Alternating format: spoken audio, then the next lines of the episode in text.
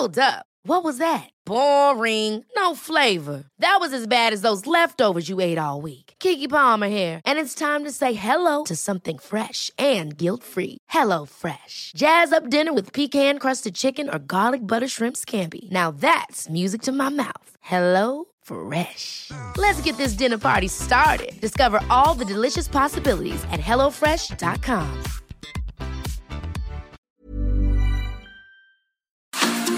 Heraldo Media Group presenta la información y el entretenimiento que usted necesita para estar enterado, también en su descanso. Informativo El Heraldo Fin de Semana, con Sofía García y Alejandro Sánchez, por El Heraldo Radio, con la H que sí suena y ahora también se escucha.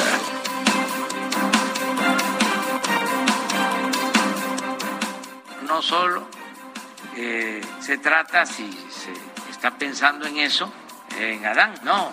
Podría decir de que la jefa de gobierno, Claudia Sheinbaum, es de primera, íntegra, honesta, y podría decir lo mismo de Marcelo Ebrard, donde no veo que haya este, eh, materia es este, en el bloque conservador.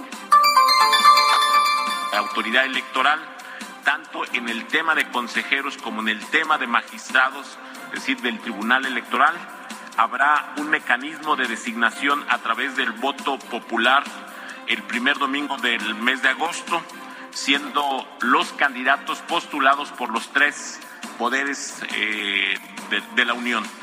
Cabe señalar que ahí hay también una disminución de consejeros. Habrá de 11 consejeros que tenemos actualmente, bajará a 7 consejeros de manera, de manera directa. Yo le veo muchas virtudes a la reforma. La primera gran virtud es que se acaban los partidos políticos como negocio. Y no estoy hablando, obviamente, del partido político al que pertenece. Pero durante muchos años, eh, el pueblo de México y el erario público financia los partidos políticos en el periodo ordinario. Y se han hecho, pues, eh, muchos negocios al amparo de los partidos políticos. Y la política en sí misma pues se vuelve la oportunidad de acceder a recursos públicos eh, dentro de los partidos. ante la sarta de sandeces, ante la incontinencia verbal, ante la falta de talante y talento de Mario Delgado ayer en el programa de Entredichos, donde ofende a nuestros compañeros diputados, queremos decirles que no podemos acompañar los planteamientos formulados por Morena.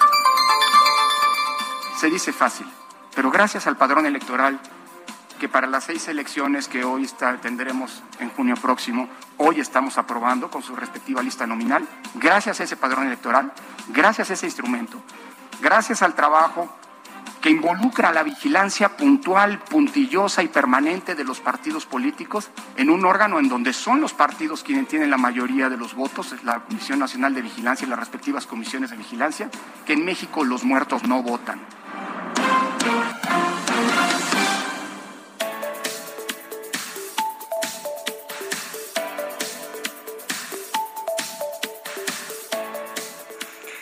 Hola, ¿qué tal? Muy buenos días. Son las 7 de la mañana ya con tres minutos en este domingo, domingo primero de mayo, Día del Trabajo. Arrancamos así este mes ya, el quinto mes eh, de mayo, de, digo, de este año, de este 2022. Quédese con nosotros este día. Recuerde que estamos todos juntos hasta las 10 de la mañana.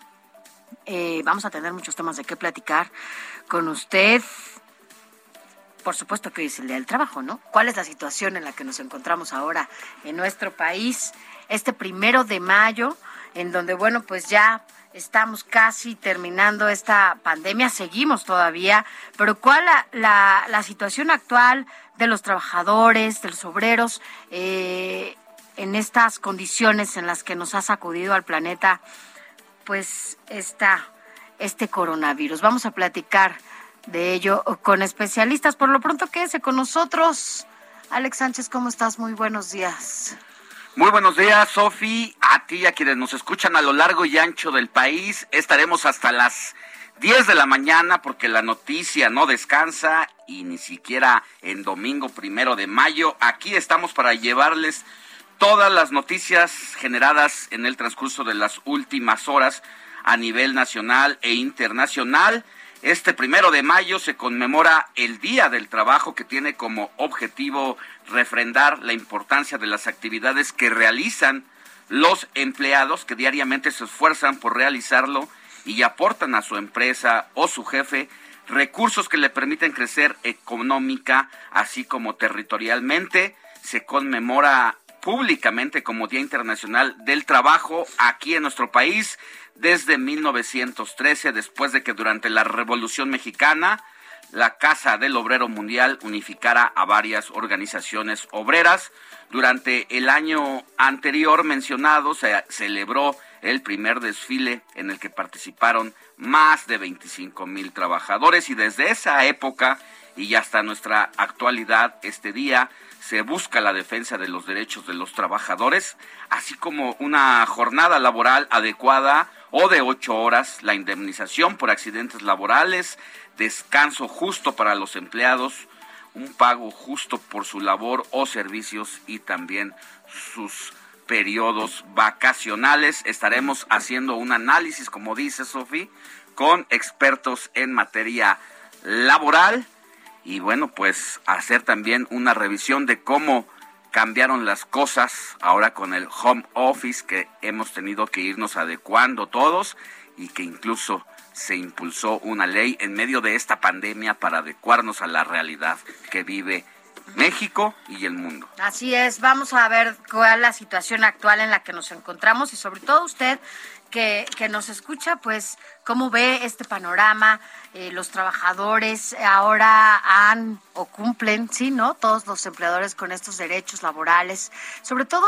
Eh, en materia o los sindicatos, ¿te acuerdas la fuerza que tenían? O sea, ¿cómo salían cada primero de mayo? Yo me acuerdo de pequeña que siempre el primero de mayo era el día en, donde todos los sindicatos salían a las calles para protestar por estos derechos laborales, en donde, bueno, pues esas eran sus demandas, tener mejores condiciones laborales eh, desde cada uno de sus, de sus sindicatos. Y bueno, hay que decirlo, la semana pasada, eh, una, una buena noticia materia laboral, por ejemplo, fue esta licencia de paternidad que ya se se autoriza, se aprobó más bien desde la Cámara de Diputados, fue al Senado y ahora ya no contarán con cinco días los papás, ahora serán 20 días, todavía falta, porque bueno, las mujeres de alguna manera son 45 días porque también repercute en, su cuerpo, en su salud y en su recuperación, ¿no? La maternidad es distinta en el sentido físico, pero, es pero el acompañamiento es, es diferente y es importante que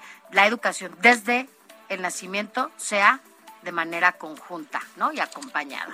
Es un logro ganado prácticamente apenas. Actualmente la Ley Federal del Trabajo establece justo que los hombres puedan gozar de un permiso de paternidad de cinco días por el nacimiento de un hijo. Eso actualmente, con esta modificación, se impulsa un proyecto para extenderlo a 20 días y en los casos donde existan complicaciones posteriores al parto que perjudiquen la salud del recién nacido o de la madre, se podrá ampliar hasta 30 días porque pues, es parte de la legislación laboral que establece un permiso para que se siga gozando con sueldo y que la madre que ha tenido al hijo pueda estar asistido de su compañero de vida ahí al lado porque pues luego eh, siempre echan se echa mano de estas redes de apoyo como es prácticamente la mamá o la suegra casi siempre y pues el papá se va, ¿no? Se no está con ese periodo en ese periodo importante de recuperación para la madre y de primeros días para la criatura. Entonces creo que esta cultura de mantenerlos en casa y donde ahora el padre no colabora, sino que juega un rol el mismo que la mamá, donde también puede cambiar pañales, donde también se desvela a preparar el biberón, también pues es importante para ese periodo y ese desarrollo juntos. Así es, es importante. El acompañamiento, la educación no es única y exclusiva para las mujeres, es también una... Eh, pues obligación de ambas partes, ¿no? Perdón, para que, bueno, pues finalmente el niño también crezca y, se desarrolle en esta armonía, en este acompañamiento y que no, como dices, el papá, bueno, pues si bien eh, tiene que trabajar también fuera de casa, el trabajo que se hace en casa, las mujeres, que además son mamás y que trabajan dentro de casa y fuera de casa, a veces son hasta tres jornadas laborales la que hacen las mujeres porque no tienen este acompañamiento de los hombres para que puedan educar a sus hijos y para que puedan eh, compartir las responsabilidades en casa. Eso de que es que a mí me ayuda mi marido, no, no, no nos ayudan. El tema es es parte de esta responsabilidad compartida que tenemos ambos en la casa, en el trabajo que se requiere hacer con las hijas, con los hijos y en el hogar, ¿no? En todos los quehaceres de la casa. Esto esto es importante que lo... Que lo pues una cultura que ha ido cambiando con el paso de los años, en donde el hombre ha dejado de ser el proveedor exclusivo de llevar eh, el pan, el sustento a la casa y donde la mujer espera con las actividades de ama de casa a que el marido le dé el gasto, eso pues prácticamente ya no existe. Además, la necesidad, la economía, la, calidad de vida, los precios, el pago de los servicios hace que los dos tengan que ser proveedores en la economía de la casa. Y en esa lucha se está como sociedad donde pues si bien la mujer se ha tenido que incorporar a el trabajo conjunto con el marido como proveedores, la lucha es que ahora ocurra al revés y que siga ocurriendo que el hombre también se clave y se meta en los asuntos y labores de casa y de padre de familia. Pues sí, sí, sí, más bien el tema es que qué bueno que ahora las mujeres ya están siendo reconocidas también en la parte laboral y que eso ha ayudado a que, bueno, pues también se tengan las, no del todo, ¿va? porque se sigue en la lucha, se tengan las mismas condiciones laborales, pero ya son reconocidas y la verdad es que ahora las mujeres que trabajamos y que tenemos esta posibilidad, y además no solamente que trabajamos, sino que hacemos lo que nos gusta, somos eh, afortunadas porque justamente somos el resultado de la lucha de muchos años, de muchas mujeres que salieron a las calles para que justamente sean reconocidos nuestros derechos laborales en paralelo y de la misma manera y en igualdad de circunstancias que los hombres. Así que bueno, esto y mucho más, porque es parte, ¿no? De lo que hoy justamente nos, nos pone a pensar en materia laboral, hombres y, mujeres, cómo nos ubica. Y el reto precisamente también en el área laboral, que vale la pena hoy retomar todos estos distintos ángulos que representa la parte trabajadora del lado de quienes nos empleamos en uno u otro oficio, quienes desempeñamos una profesión y nos desarrollamos a veces en un consorcio, en una empresa, a veces con un patrón eh, determinado, pues también la otra parte es el tema de la igualdad de salarios entre la mujer y el hombre, porque todavía está comprobado que los hombres que tienen una dirección todavía ganan más, que la mujer que puede ocupar la misma dirección. Entonces es todo un reto como ese y otros temas que estaremos aquí desarrollando en el transcurso de este informativo de fin de semana y así arrancamos con la información. Informativo El Heraldo fin de semana. Lo más importante en resumen. Un informe del Centro Nacional de Vigilancia y Protección del Espacio Aéreo reveló que cada 36 horas se reporta una alerta de seguridad por aeronaves vinculadas con actividades de la delincuencia organizada, documentación falsa, huachicoleo y actos de corrupción de funcionarios públicos. La titular de la Secretaría de Seguridad y Protección Ciudadana, Rosa Isela Rodríguez, encabezó este sábado el inicio de la estrategia Constructores de Paz en Michoacán, que busca evitar que los jóvenes de la entidad sean atraídos por el crimen organizado. La Secretaría de Relaciones Exteriores informó que durante la pandemia se incrementó el número de migrantes fallecidos en la frontera con Estados Unidos. Pasó de 422 en 2020 a 719 en 2021, lo que representa la cifra más alta durante los últimos 18 años. Un juez federal determinó dejar en libertad al único elemento de la Guardia Nacional acusado como presunto responsable de la muerte del estudiante de la Universidad de Guanajuato, Ángel Yael, quien fue baleado junto con otros compañeros, por lo que la Casa de Estudios anunció que impugnará esta decisión. Le vamos a tener todos los detalles sobre esta ejecución que ha causado mucha polémica por ser un representante de quienes deberían de cuidar a la gente, de ahí el asesino.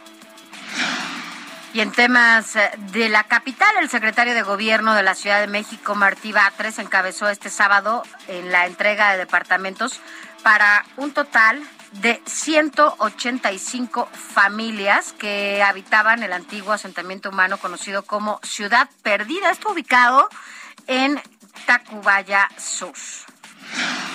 En información de los estados, decenas de mujeres se manifestaron este sábado en contra de la desaparición de mujeres y la violencia de género en Ciudad Juárez, donde expresaron sus inconformidades por la falta de respuesta del gobierno, tanto estatal como federal, ante estas problemáticas.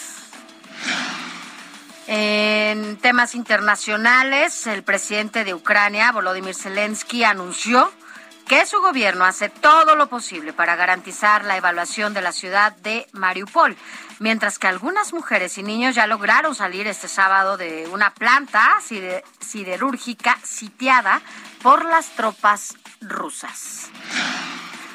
Y mire, en más información precisamente relacionada a la invasión de los rusos allá en Ucrania, tras reunirse con el presidente ucraniano Volodymyr Zelensky, la presidenta de la Cámara de Representantes de los Estados Unidos, Nancy Pelosi, afirmó que Washington apoyará a Ucrania en la guerra iniciada por Rusia, que ya son dos meses, hasta obtener la victoria, lo que incluye asistencia humanitaria, asistencia económica y reconstrucción.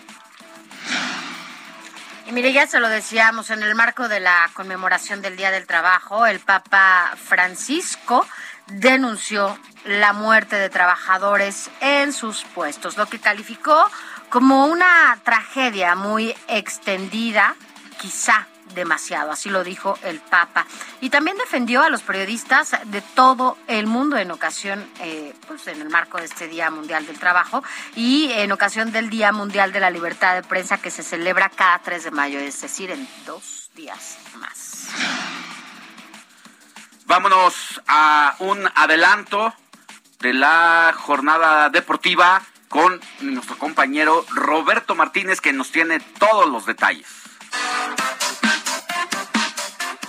Muy buenos días, Sofía Alexia, todos radio escuchas. Hoy, en este cierre de fin de semana deportivo, platicaremos sobre los resultados que están ido dando en esta última jornada de la Liga MX, donde ya tenemos a los clasificados de forma directa a la liguilla y el día de hoy se terminarán por disputar los últimos boletos para el repechaje. ¿Qué necesitan los Pumas para clasificar? Más adelante les diremos.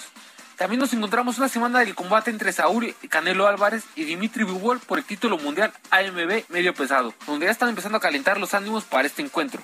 De esto y mucho más les platicaremos en unos momentos en el informativo de fin de semana.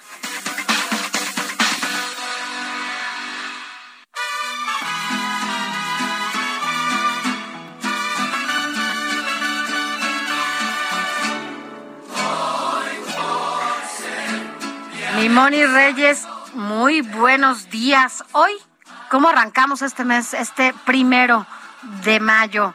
para quienes eh, van a celebrar el día de hoy su santo. Claro, mira, con mucha actitud, Sofía, Alex, amigos, estamos iniciando el mes de mayo y bueno, pues hoy es primero de mayo, Día del Trabajo y nosotros finalmente aquí estamos felices porque no importa el día en esta profesión, así como los médicos, ¿no, Sofi? No importa que sea Día de la Madre, del Trabajo, nada, no les Igual que nosotros, ¿eh? También sí, por eso, igualito, en un medio. Muy bien. Pues les voy a platicar que hoy primero de mayo vamos a festejar a San José Obrero, el carpintero de Nazaret, que con su trabajo remedió las necesidades de María y de Jesús, inició al Hijo de Dios en los trabajos de los hombres. Por esa razón, en este día, es el que se celebra la fiesta del trabajo en muchas partes del mundo. Fíjense que cuenta la historia que José se casó con la Virgen María tras ser elegido entre varios pretendientes y tras el enlace se enteró del embarazo divino de su esposa y aunque según los escritos pudo haber pensado en repudiarla en secreto, acabó haciendo honor a su personalidad y la apoyó. José, hombre justo, se convirtió en el padre putativo de Jesucristo se le conoce además con otros títulos como patrono de la familia y en países como China, Canadá, Corea, México, Austria, Bélgica, Croacia, Perú o Vietnam, bueno, se sabe que es precisamente a quien se le hace un homenaje por el Día del Trabajo, por José Carpintero. Bueno, pasando esta historia, ¿a quién vamos a festejar además de José? José Obrero, a Amador, Jeremías, Peregrino, Segismundo, Torcuato, Clemente, Julián, Mafalda, Petronila y Ubaldo. ¿Qué tal con estos nombres? Me gustan. No conozco a nadie, mi querida Moni, al menos cerca que, que tengamos por nombre uno de los que has mencionado, pero a todos ellos y a todas ellas, felicidades en su día. Moni, ya se nos fue Moni, pero bueno, pues no, no conocemos a nadie que tenga ese, ese nombre, pero bueno, lo que sí es que, pues un abrazo desde el informativo fin de semana para todos ustedes y sobre todo, bueno, pues no solo así celebran su santo, también su cumpleaños o alguna fecha, digo, algún momento especial el día de hoy desde el informativo. Bueno, pues los abrazamos y disfrute sobre todo, porque ya arrancamos el quinto mes del año. Así que bueno, pues esto se va, se va volando. Es primero de mayo, a ver, fechas especiales para mayo, este, por supuesto, 3 de mayo, 10 de mayo, 15 de mayo, 5 de mayo. de mayo. ¿Por qué 3 de mayo? La libertad de expresión. Eh, del 3 de mayo es el de, la libertad de expresión, 5 de mayo el 10 de mayo, el 10 de mayo, 15 de mayo, Día de Maestros, 21 de mayo. Habla el natalicio de Benito Juárez y la primavera. 21 de mayo. Ah, de, marzo, es el 21 de marzo. 21 de mayo. Ay, ay, a productor, pues por eso nos... Cumpleaños, cumpleaños del productor. aquí nos, eh, nos confundió. Bueno, pero bueno, pues son, va a haber, son fechas importantes en estas, porque además va a ser este 10 de mayo. De, imagínate cómo va a salir la gente después de que estuvimos encerrados tanto tiempo. Y hay que decirlo, yo creo que es el día que más se celebra en México. ¿No? En donde salimos como loquillos a, abrazar, a hacer y festejar a nuestras mamás. Eso sí, las mamás son las mamás, ¿no? Las mamases. Pero bueno, Alex, cuéntame qué vamos a tener. Pues ya lo anunciábamos al arranque de este informativo, todos los detalles y vamos a desmenuzar todo lo que tiene que ver con el día del trabajo de este primero de mayo, cuándo empezó, por qué empezó, cuáles son los logros hasta ahora ganados y cuáles son los pendientes que todavía tenemos. Oye, ¿qué desayunas normalmente? Pues unos huevitos, ¿no? unos huevitos. Fíjate que soy también del club de los huevitos en la mañana. ¿A ti cómo te gusta que te hagan tus huevitos? Híjole, me gusta que me los hagan revueltos.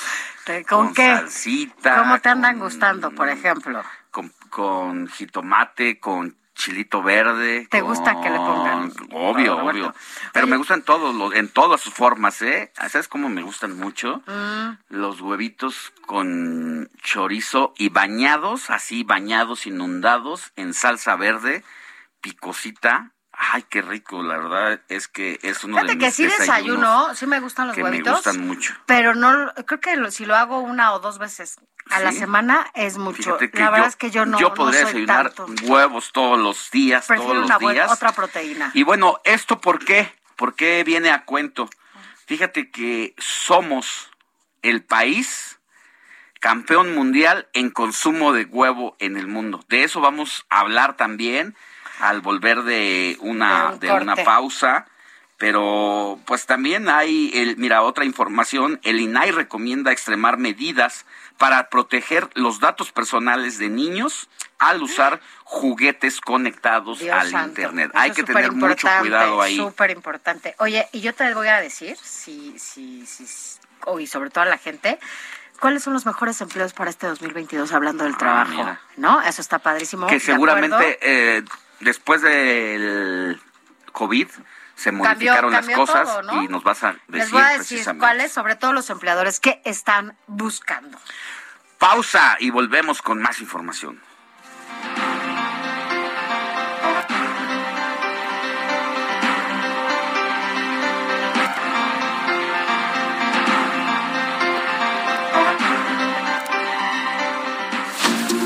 La noticia no descansa.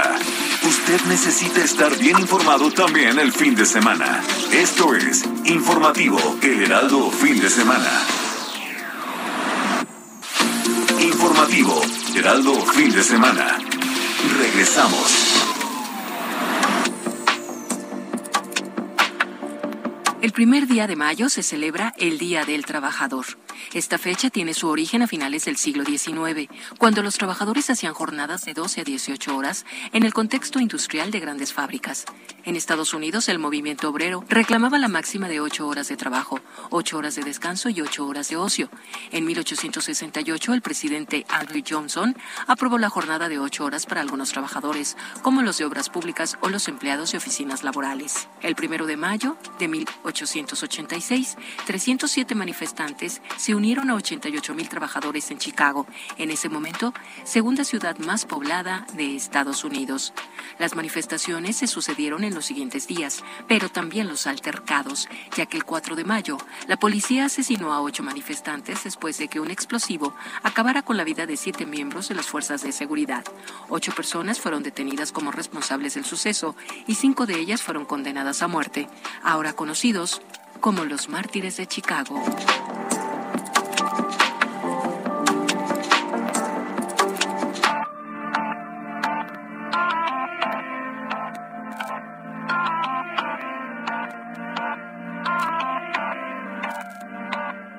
completarte me rompí en pedazos. Me lo advirtieron, pero no hice caso. Me di cuenta que lo tuyo es falso. Fue la gota que rebasó el vaso. No me digas que lo sientes. Eso parece sincero, pero te conozco bien y sé que mientes. Te felicito que bien actúas. eso no me cabe duda. Con tu papel continúa bien ese yo te felicito que bien tú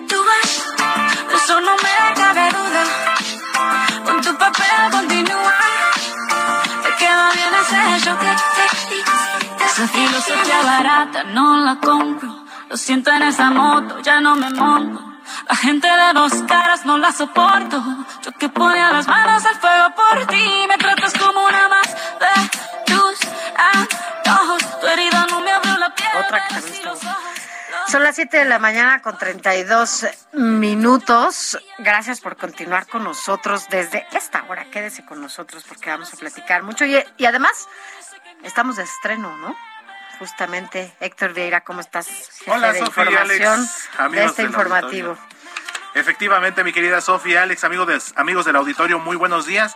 Como bien lo dice Sofía, un tema de estreno eh, latino, eh, un ritmo urbano como se están eh, escuchando mucho en la actualidad y pues con una de las artistas latinas yo creo que más importantes de pues si no de todos los tiempos, pero sí por lo menos de los últimos 20, 25 años como lo es Shakira. Shakira, ¿no? Y además guapísima, ahorita lo que estábamos diciendo, otra de las que la verdad es que... Los pues, años le Los años, muy bien, se ve muy guapa. La reina del pop latino, ¿no? Para muchos, eh, por su versatilidad también que tiene en la voz y además de cantante, excelente bailarina. Bailarina, Baila muy bien. exactamente, Alex Sofi, compositora también.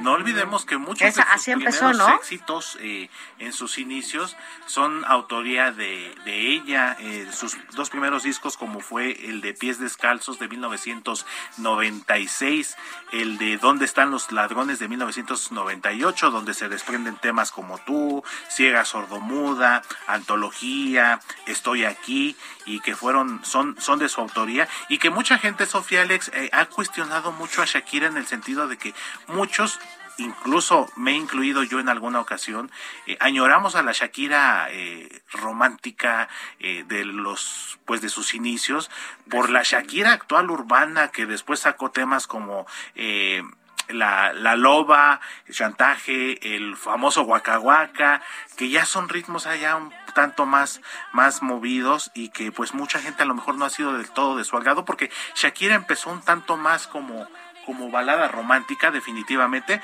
pero bueno, eso no le resta calidad, eso no le resta eh, una de las voces más inconfundibles de la, de la música.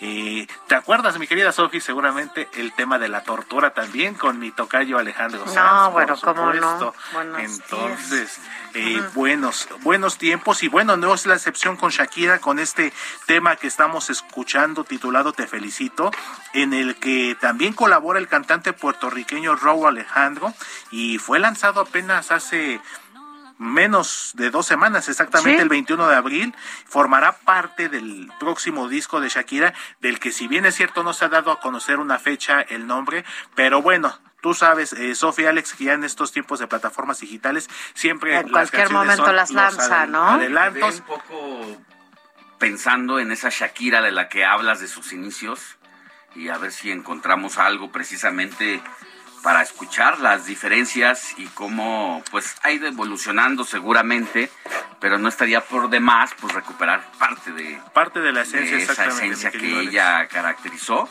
que la caracterizó y que yo recuerdo todavía Gabriel García Márquez en vida, eh, él la buscó para hacerle una entrevista y es cuando re- realmente también a partir de la entrevista que le hace el Gabo, pues la catapulta a otros escenarios a partir de esa conversación y se declara fan de esta niña de cabellos alborotados entonces. Exactamente. Y a, a ver, a ver si encontramos algo. A ver.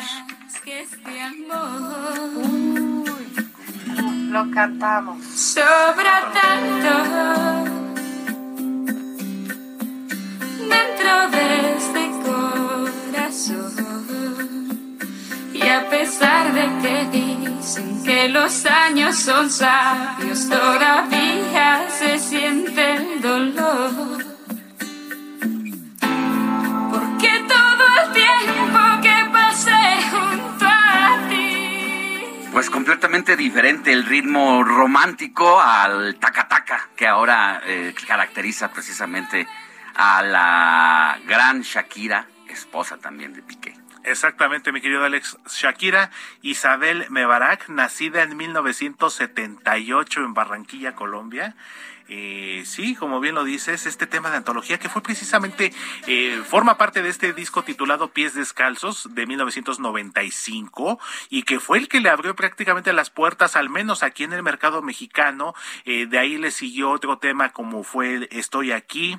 Eh, tenemos ya posteriormente, bueno, la producción de ¿Dónde están los ladrones? donde ya empezó a mostrar una imagen un poquito más madura, pero creo que hubo un momento clave, Alex, en la carrera de Shakira, que fue haber trabajado, comenzado a trabajar con Emilio Estefan, esto hacia finales, eh, mediados finales del año Se, 2000. no, se, se siente, fíjate que se siente eh, Estefan ahí, ¿no? En esta, este estilo que le fue impregnando a la gran Shakira, quien no dudamos de su talento, pero que se nota la mano allí de la influencia de él. Así es, mi querido Alex, y de hecho este trabajo, esta relación con Emilio Estefan empezó en el disco titulado Servicio de Lavandería de 2001, que implicó un cambio de imagen, como lo acababas de decir hace un momento, Alex, eh, esa melena frondosa negra se cambió por un look rubio, eh, el movimiento de caderas inconfundible, ese baile sensual de Shakira, y este disco de Servicio de Lavandería lanzado en 2001, que incluye temas como Te aviso, te anuncio, como Suerte, empezó a cantar en inglés también un tema muy famoso, muy reconocido como Underneath Your Clothes, que fue el que también ya la catapultó hacia el mercado estadounidense, y yo creo que a partir de ese disco fue como ya la carrera de Shakira ya se, de- se consagró de manera definitiva, y, bueno, dio paso a su en un evento deportivo, si no recuerdo, la. Copa del Mundo, ¿no? Así De es. Fútbol. De hecho, fueron dos, Sudáfrica. dos mundiales seguidos, mi querido Alex. Sudáfrica. Y Alemania 2006. En Alemania 2006 interpretó el tema Hips Don't Lie, eh, Las caderas no mienten, en el que incluso hubo una polémica sobre eh, un plagio que habría cometido Shakira en contra Mm. del salsero Jerry Rivera por la entrada de este tema eh, que originalmente interpreta Jerry Rivera, que es el de Amores como el nuestro, si mal no recuerdo. Posteriormente ya fue el, el famosísimo Waka Waka en el Mundial de Sudáfrica, pero bueno, le ha permitido estar, como quien dice, en los grandes eventos. Pues ahí está la gran Shakira, larga vida para ella. Es una joven pues que está en la madurez de la vida y que seguramente tiene muchas, muchas muchos discos por delante. Todavía estaba leyendo aquí que tiene una carrera artística de más de 30 años, como ya lo dices, y todo lo que ha vendido, más de 80 millones de álbumes y sencillos 28.5 de ellos solo en Estados Unidos, ¿eh? lo que la convierte en la artista latina con más ventas en ese país y en una de las es una de las artistas pues precisamente con mayores ventas discográficas en la historia de la música. Así es, mi querido que- Alex, pues Así que no por nada esta selección musical que has hecho para el informativo de fin de semana, mi querido Héctor. así es, mi querido Alex, y pues más adelante tendremos más de esta selección musical. Buen día. Buen día, Alex. Saludos a todos. Hasta ganar cada batalla, ya lo presiento. Hay que empezar de cero para tocar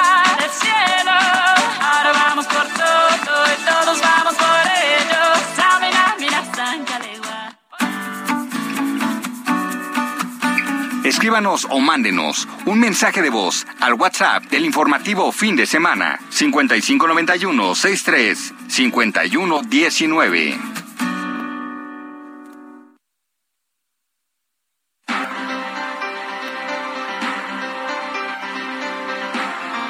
Son las 7 de la mañana con 41 minutos, hora del centro de la República.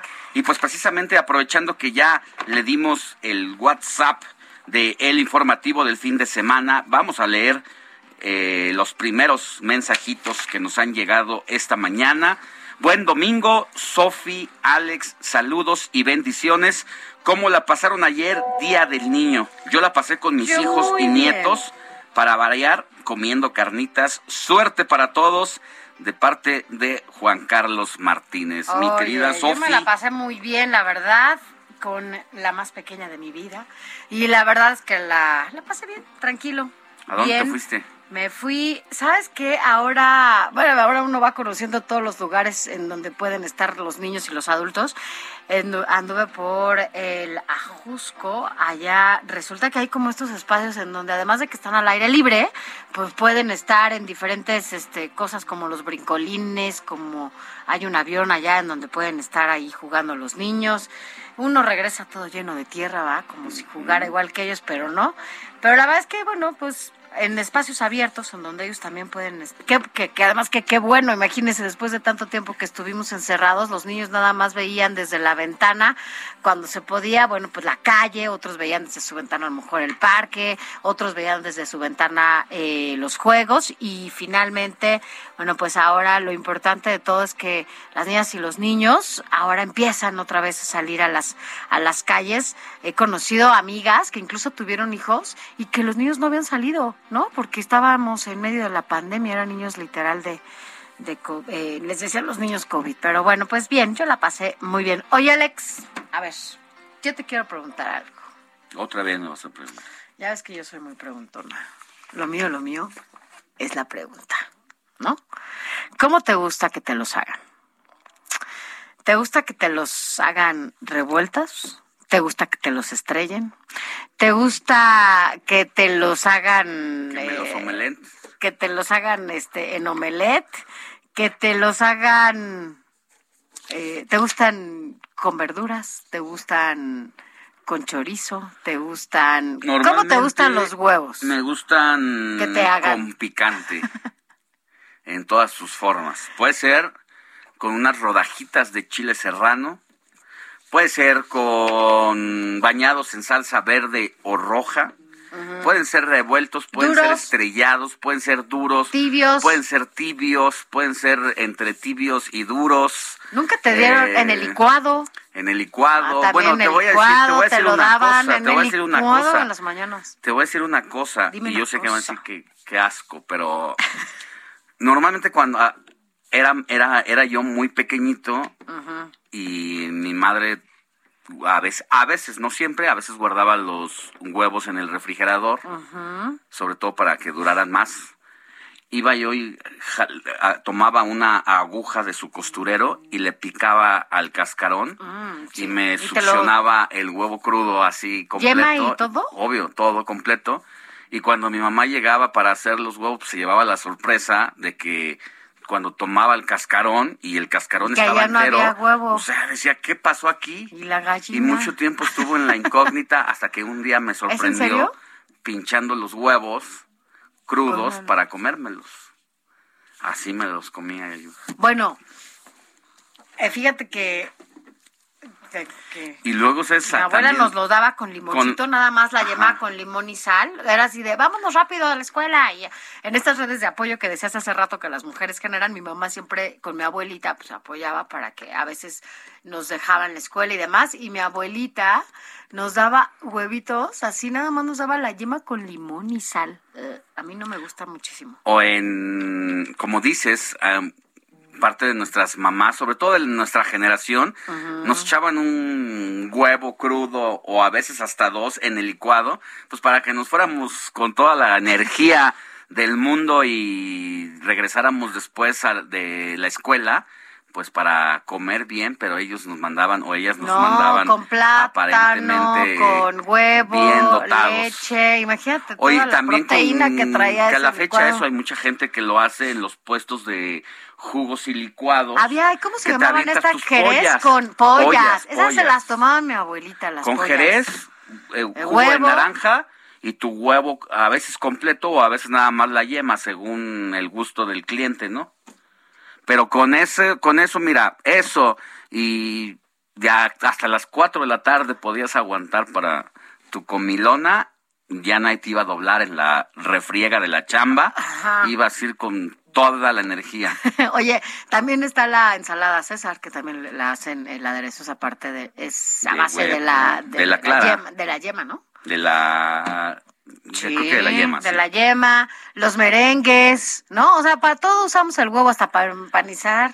Bueno, todo esto... Eh, todo, pero todo esto te lo preguntaba porque finalmente ya lo decías al inicio de este espacio, era decirles y compartir que México es el campeón en el mundo, en el mundo, en el consumo de huevo. Imagínense.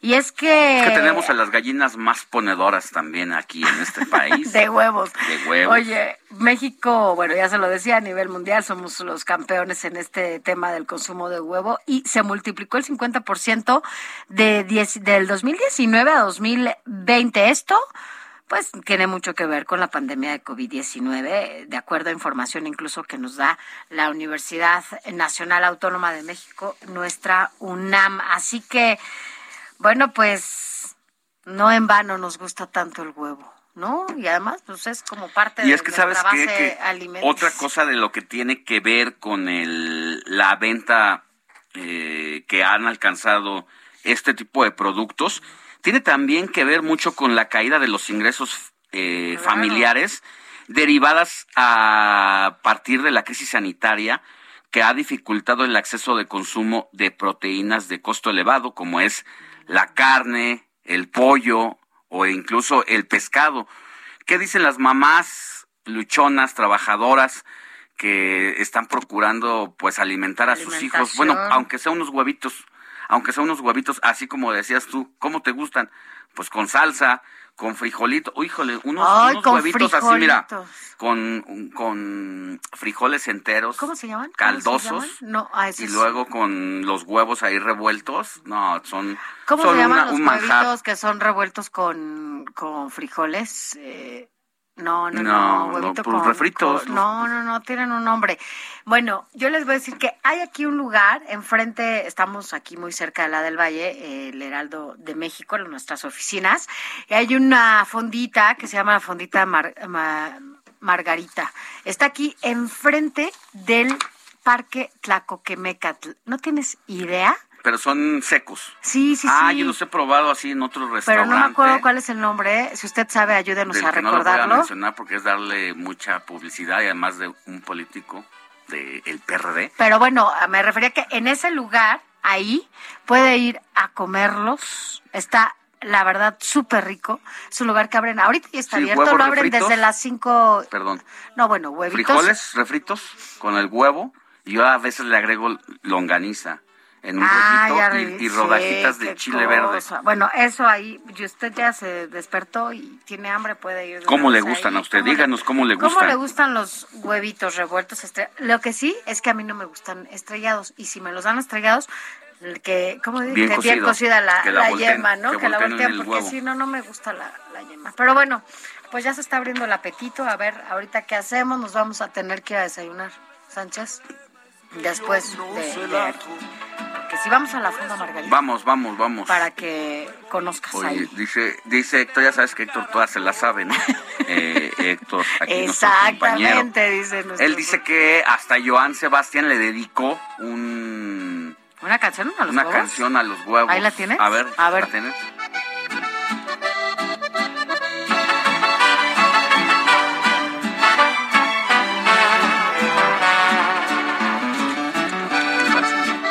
Lo que canto se preste a debates, pero yo presumo el sabor excelso de mis aguacates.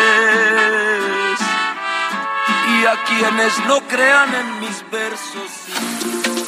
Informativo El Heraldo Fin de Semana con Sofía García y Alejandro Sánchez. Síganos.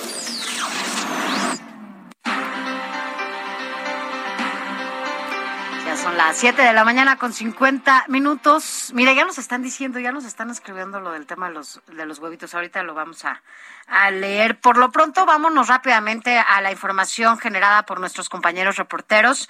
Eh, el presidente Andrés Manuel López Obrador y su esposa Beatriz Gutiérrez Müller, pues festejaron este sábado el Día del Niño y veamos de qué manera lo hicieron. Iván Saldaña tiene toda la información. ¿Cómo están, Sofía, Alejandro, amigos del auditorio? Buenos días. El presidente Andrés Manuel López Obrador y su esposa Beatriz Gutiérrez Müller festejaron este 30 de abril, el Día del Niño, con la lectura en voz alta del cuento La peor señora del mundo. En las redes sociales del mandatario publicaron un video de 13 minutos y 6 segundos en el que aparecen el mandatario y su esposa en Palacio Nacional y le dedican la lectura a todos los niños del país. Escuchemos. ¿Qué tal? Les voy a leer uno de los cuentos para niños más divertidos que leí con mi hijo Jesús, dedicado a todos los niños este 30 de abril que conmemoramos a nuestra bendita infancia. La peor señora del mundo, de Francisco Hinojosa, con ilustraciones de Rafael Barajas el Fisgón, a quien le mando un saludo. Diviértanse. Sofía Alejandro, al presidente López Obrador le tocó leer el cierre del cuento y luego ambos felicitan a todos los niños y niñas de México por su día. Desde entonces todos vivieron felices. Pues la peor señora del mundo seguía haciendo las cosas malas más buenas del mundo, mientras el pueblo se divertía a sus anchas con sus engaños. Y feliz día del niño. Feliz día del niño. Así mi reporte esta mañana. Buenos días. Gracias por, gracias Iván por continuar con nosotros. Es que sabe que seguimos aquí con el tema de los Oye, huevos. Gracias Iván por continuar. Gracias Iván por informar y gracias a usted por, Por continuar con nosotros. Oye, ¿Ya nos pero- escribieron? Ya nos dijeron, es que sabes, estábamos hablando con Diego, eh, está con nosotros aquí en la producción, Diego González, y a propósito de cómo les gustan los huevos a todos, dice que a él no le gusta, Que no hay odia. forma, que odia los huevos, Los que si se le pone, ¿cómo fue que dijiste que si le ponen, ponen enfrente, eh, que si te ponen un huevo enfrente no te lo comes? O sea, no hay forma. Bueno, yo le preguntaba que cómo se llaman estos huevitos con frijoles, ¿cómo se llaman? Se llaman huevos tirados y dice, salido desde Tlalnepantla, nos dice el arquitecto Navarro. Luego también nos recuerdan desde Monterrey, nos escribe Sergio y dice, en mi infancia era licuado combinado con plátano, chocomilk y dos huevos, leche y azúcar. Sí, sí, a mí también me tocaba así el, el Azúcar, pancho pantera. chocomilk. Pancho pantera No. con huevo y con azuquita. Bueno, a mí no para me que gusta te el digo que chocolate. fueras bien dotado a tus clases, así que no te podías distraer. Bomba matutina, dice Sergio. Oye, es que además el chocomilk y Ya, es dulce. No quiero saber eso a qué sabía, no puedo. No, a mí el chocolate la verdad es que no me gusta, entonces creo que a mí nunca me dieron licuados, Mm. porque tampoco me gusta la leche. No, Yo creo pues, por eso- ¿Qué desayunabas? No, pues fruta. Me daban fruta o me daban cereal o me daban así eh, en la mañana antes de salir corriendo como siempre. Pero bueno, pues que nos sigan escribiendo, ¿no? Escríbanos y nosotros vamos a una pausa en el marco del Día del Trabajo que se conmemora este domingo 1 de mayo. ¿Cuál es la situación de México en materia laboral? Al volver le diremos con un especialista. Pausa.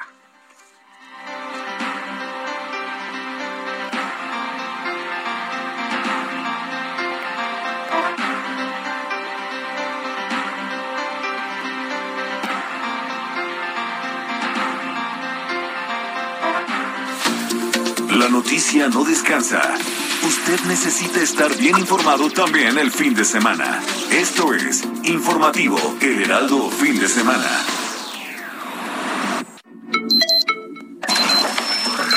Noticias a la hora. Heraldo Radio le informa.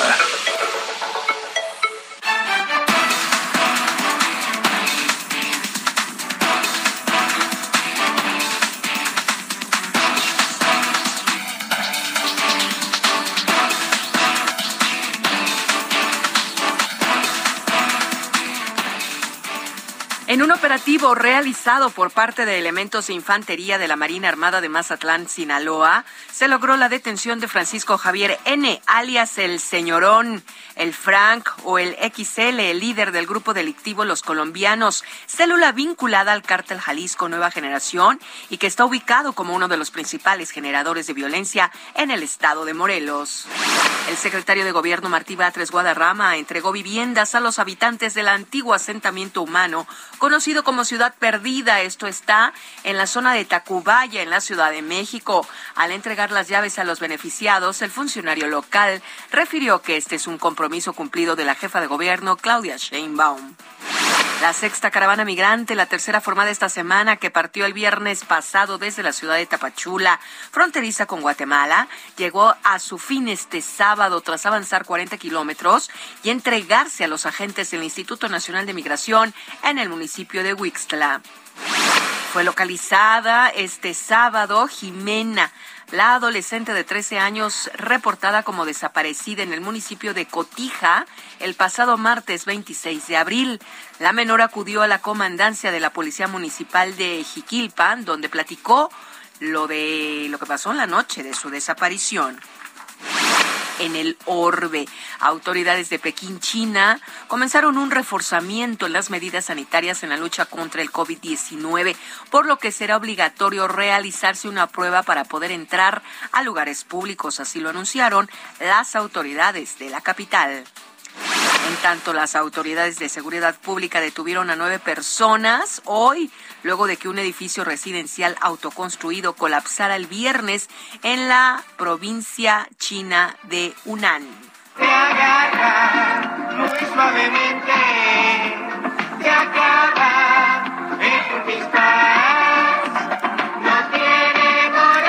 Este 30 de abril, la banda que comenzó como un grupo infantil, Timbiriche, cumplió 40 años, Sofi. ¿Cómo ves? O sea, nuestra No edad. recuerdes. Más bien, mi edad. es evidenciarnos. bueno, pues nació conmigo. 40 años, el éxito No, comercial. también conmigo, mi Moni. Sí, No, es, bueno, tú ya lo somos más- conociste ya hecho, ¿no? Tú eres muchísimo más No, pequeña. sí, me acuerdo perfecto de ese día cuando se anunció y que además estaba Miguel Bosé como como Padrino. padrino. Exactamente. Claro, o sea, yo fui niña timbiriche. Todas me sabía, todos los bailes, todos, todos, todos, todos, todos. No hay, no hay una que me digan y que no me sepa. Perfecto. ¿Y cómo la baila coreografía, no, no, todo. Muy bien. Bueno, pues So- Sofi es más pequeña, por supuesto, pero aquí estamos, todos los chochenteros. Cumplió 40 años esta banda, el éxito comercial que marcó en la industria del entretenimiento en México en las décadas de 1980 y 1990, pues la convirtió en un bello recuerdo para la juventud de esta época. Sasha Sokol, Beni Ibarra, Mariana Garza, Alex, Diego, Paulina Rubio conquistaron a la juventud mexicana, además de competir con la banda española, ¿te acuerdas de Parchís? Claro. También competían. Y los fui a ver, iba a ver sus películas al cine toda la vida y el perro, no me acuerdo cómo se llama el perro que Ah, siempre salía en las Perfecto, películas. y las generaciones ahora, Sofi, pues les encanta Timbiriche. Claro, por supuesto. todo el mundo las Ahora canta. Sí que el legado ahí lo tenemos. Gracias.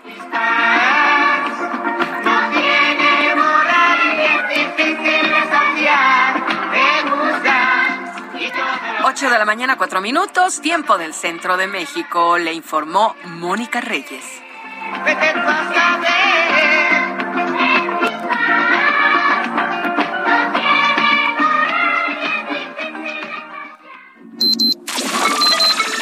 Esto fue Noticias a la Hora.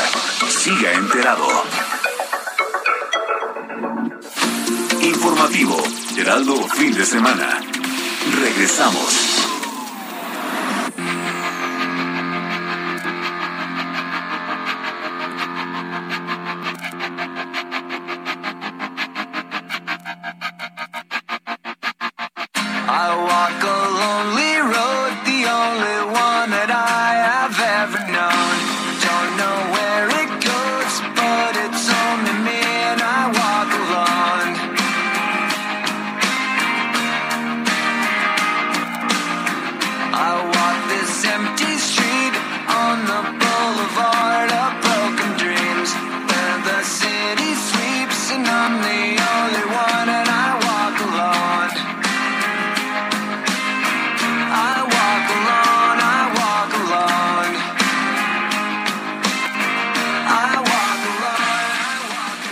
Las 8 de la mañana con 5 minutos, hora del centro del país. ¿Qué estamos escuchando, Héctor Vieira?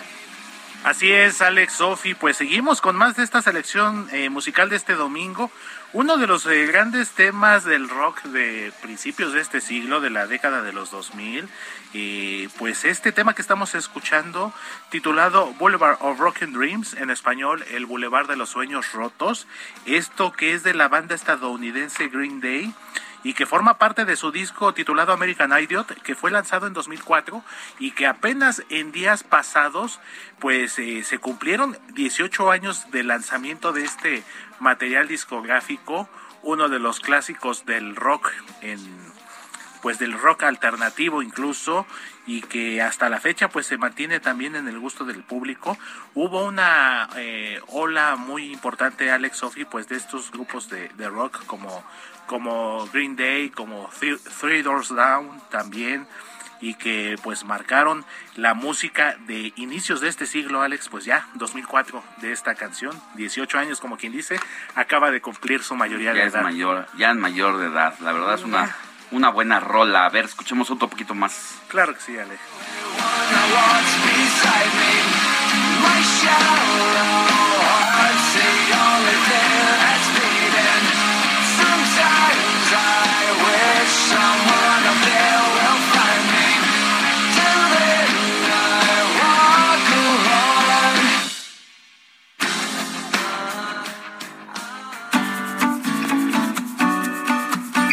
Escríbanos o mándenos un mensaje de voz al WhatsApp del informativo fin de semana 5591 63 51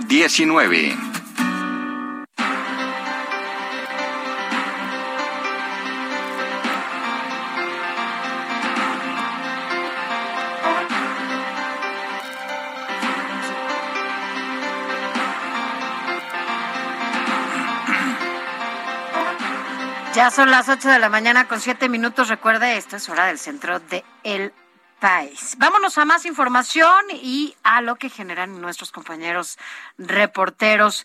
Mire, eh, el presidente de la Junta de Coordinación Política, el que también quiere ser candidato a la presidencia de la República, Ricardo Monreal, encabezó un recorrido de menores, de pequeños, de niñas y niños, quienes visitaron las instalaciones del Senado. Esto casi siempre sucede el 30 de abril o en alguna fecha conmemorativa eh, de la infancia. Y bueno, pues en esta ocasión llegaron hasta el Senado. La verdad es que ver a pequeños ahí y a veces escucharlos cuando hablan de lo que quieren eh, o de lo que propondrían, créame que muchos tienen algunas opciones mucho mejores que los mismos que están en esos espacios sentados. Pero bueno, vamos a ver qué pasó allá en el Senado cuando los niños llegaron y tomaron las instalaciones de este recinto. Jorge Almaquio tiene toda la información. Gracias Alejandro, Sofía, muy buenos días a los amigos del auditorio. Por primera vez se abrieron las puertas del Senado de la República a los niños y niñas quienes subieron a tribuna para hablar sobre su deseo de un México mejor, sobre la violencia contra las mujeres, medio ambiente, el COVID-19 y la corrupción, entre otros problemas que afectan al país. Los menores de edad, acompañados de sus padres o madres, trabajadores en el recinto legislativo, maestros, vendedores y servidores públicos, disfrutaron de diversos módulos que se instalaron en el patio del federalismo en los cuales se establecieron diferentes actividades recreativas. En el marco del Día del Niño, recorrieron las instalaciones del recinto legislativo y conocieron el salón de sesiones donde los legisladores debaten y aprueban las leyes que rigen al país. Ricardo Monreal, presidente de la Junta de Coordinación Política en la Cámara Alta, fungió como anfitrión de los menores, se tomó una fotografía y los condujo al pleno donde los invitó a participar en un ejercicio en el que describieron la nación que quieren. Y bueno, pues señaló estar sorprendido de las ideas de todos los niños. Me dije y me percaté de que los niños traen un nuevo chip y escuché a niñas improvisando en donde hablaron de la violencia contra las mujeres, de la contaminación, de la corrupción y de querer un México mejor. Me sorprendió mucho porque son niños de 5 o 6 años, pero ya con un pensamiento muy, muy claro de lo que quieren Monreal Ávila expuso que los adultos son los que tienen que mejorar su forma de ver la vida porque las nuevas generaciones están bien educadas. Esta generación viene bien. Nosotros creo que debemos eh, erradicar la violencia, la confrontación, eh, esta situación de polarización. Pero los niños vienen bien, los niños están bien educados, dijo que procesará todas las ideas para que orienten a los senadores de cómo legislar en favor de las niñas y niños de México. A la pregunta de qué es lo que quería hacer cuando era niño, Ricardo Monreal contestó que cuando era niño quería ser presidente y se despidió con una sonrisa y una carcajada. Sofía Alejandro, amigos, el reporte que les tengo. Oye, oye pues oye, ves, ves, burro y se te antoja viaje, oye, ¿no, ¿qué, Sofía? ¿Qué quieres? ¿Tú qué querías ser de oye, niño? ¿qué quieres ser de niño? Ah, aprovechando, presidente de la República No, y no, estrella del rock and roll, ¿no? Mira nomás. ¿Qué que le preguntaron Así como, a los así niños? como, como casual, ¿no? Como casual. Oiga, senador, y ya todo esto. ¿Usted qué quería quiere ser de Ah, pues yo quería ser presidente? Oye, ¿qué Ah, quiere ser de grande? Presidente también, Con- o sea, desde niño y desde grande. ¿Con nieve de limón o de qué? Pero quiero ser presidente, dice Bueno, Ricardo pero, pues, Monreal. para ser Oye, pues presidente- ya tiene muchos años queriéndolo ser, a ver si ahora sí se le hace por lo menos llegar a la candidatura primero. Pues la, la va a tener un poco complicada porque ahí están. querías ser de ahí niño? están las corcholatas. ¿Tú qué querías ser de niño, Sánchez? Yo quería ser director del Heraldo. Ándale, que te oigan. Oye, y yo... Que me oiga mi jefe. Sí, quiero ver, quiero ver que eh, jefe ya lo escuchó. Bueno, este, ¿a qué vamos? Vámonos a más información. Oye, tenemos En una... Y vamos a cambiar de tema completamente radical. La verdad es que este fin de semana este, se vivió una situación muy complicada. Allá en Guanajuato, un guardia nacional asesinó a un estudiante de la universidad de aquella entidad. Aquí los detalles con Gaby Montejano. ¿Qué tal? Muy buenos días. Un juez federal determinó dejar en libertad al único elemento acusado como presunto responsable de la muerte del estudiante de la Universidad de Guanajuato, Ángel Yael. La Fiscalía de la República solo imputó al elemento por el delito de tentativa de homicidio a la gente cuyo nombre no se ha revelado cuando el saldo del incidente fue de un estudiante muerto y una mujer lesionada. A través de un comunicado, el rector general de la Universidad de Guanajuato, Luis Felipe Guerrero Agripino, condenó la decisión de las autoridades encargadas de hacer justicia. Aunque originalmente se informó que la gente responsable de herir y asesinar a los estudiantes del cuarto semestre de agronomía había quedado a disposición de la Fiscalía de Guanajuato, fue el gobierno federal el encargado de juzgar al mismo elemento federal. Con fecha del 30 de abril se envió este comunicado en donde refiere los hechos del 27 de abril en donde tres estudiantes del campus Irapuato Salamanca fueron agredidos por elementos de la Guardia Nacional, lo que derivó la muerte de Ángel Yael de 20 años y dejó lesionada a Edith de 22 años. El rector señala que presumen hay más elementos involucrados en el ataque, aunque la Guardia solo había referido uno que hoy fue puesto en libertad. Se sostenía por parte de la propia Guardia Nacional que ellos habían detenido a una persona que unilateralmente había privado de la vida a un estudiante nuestro y lesionado gravemente a un estudiante nuestro. Y el resultado que surge es una tentativa de homicidio que a propósito incluso hay una autodesvinculación. Eh, esto desde luego no coincide por ningún motivo con la gravedad del ataque que sufrieron estudiantes nuestros. El mensaje del rector de la máxima casa de estudios de Guanajuato concluye con una exigencia de justicia. Este es mi reporte desde el estado de Guanajuato. Gracias. Gracias a Gaby Montejano y seguiremos de cerca este caso hasta que pues se sepa exactamente qué, cómo se va a cerrar y cuál es la las sanciones en todo caso que determine la Guardia Nacional para, Para este el- elemento. Este elemento. Así es, vámonos a más información también acá en la Ciudad de México. Bueno, pues eh, el secretario de Gobierno, Martí Batres, eh, llevó a cabo la entrega, más bien encabezó esta entrega de departamentos para quienes habitaban en este lugar que le dicen la ciudad perdida de Tacubaya. Pero veamos de qué se trata y en qué punto exactamente se ubicó esta entrega. Cintia Stettin tiene toda la información. ¿Qué tal? Muy buenos días a ustedes y al auditorio. Pues el secretario de Gobierno, Martí Batres Guadarrama, entregó viviendas a los habitantes del antiguo asentamiento humano conocido como Ciudad Perdida, ubicado en Tacubaya Sur.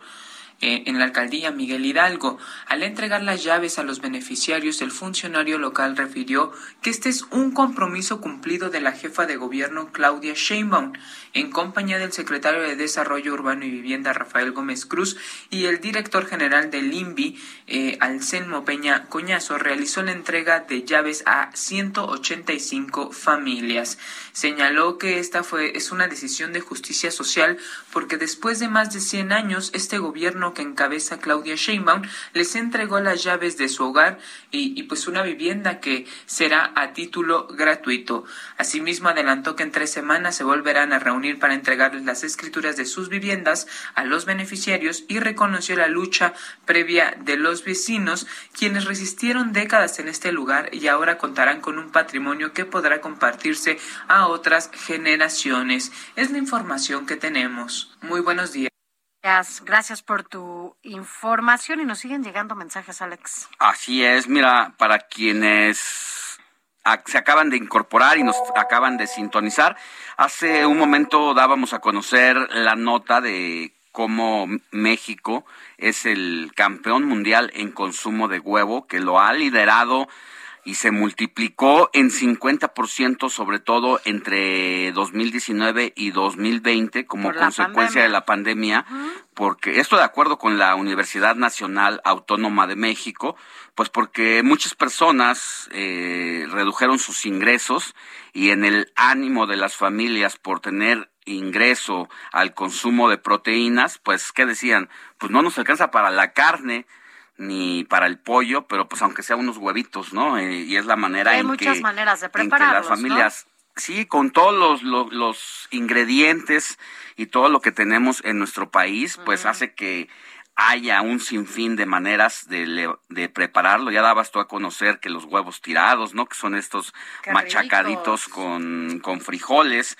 Y aquí nos siguen escribiendo, además de que dice, hace rato mencionaron a Colima y que tenían, y yo sabía que tenían repetidora, pero ya no hay, ¿saben cuál es la causa? A mí me gustan los huevos con ejotes o nopales o papas. Ay, a mí Luis de la Vega de Colima. muchísimo. Oye, sí, fíjate que A los, los frijoles, ¿cómo le llaman a estos que son que pongan con papas a la francesa y que son huevos estrellados? ¿Cómo le No, llaman? Huevos eso no rotos. sé. Ah. Los huevos rotos montados sobre estas papas fritas Ajá. son riquísimos, eh, me gustan mucho. Ah, bueno, en allá en Colima estamos eh, en algunas modificaciones que se están haciendo con distintas eh, repetidoras. En este momento, efectivamente, eh, salimos de Colima, pero ya estaremos retomando. Mientras tanto, nos pueden sintonizar a través de nuestra página en internet también, www.heraldodemexico.com.mx. Ahí se va a una pestaña en la parte extrema derecha y ahí Oppo también puede descargar la aplicación y desde el celular escucharnos, escuchar permanentemente esta frecuencia radiofónica que tenemos a los mejores compañeros que le dan todas las noticias todos los días de la semana y que la noticia no descansa. Aquí estamos Sofía García y su servidor informándole de 7 a 10 de la mañana. José Luis Enciso. Lecturas.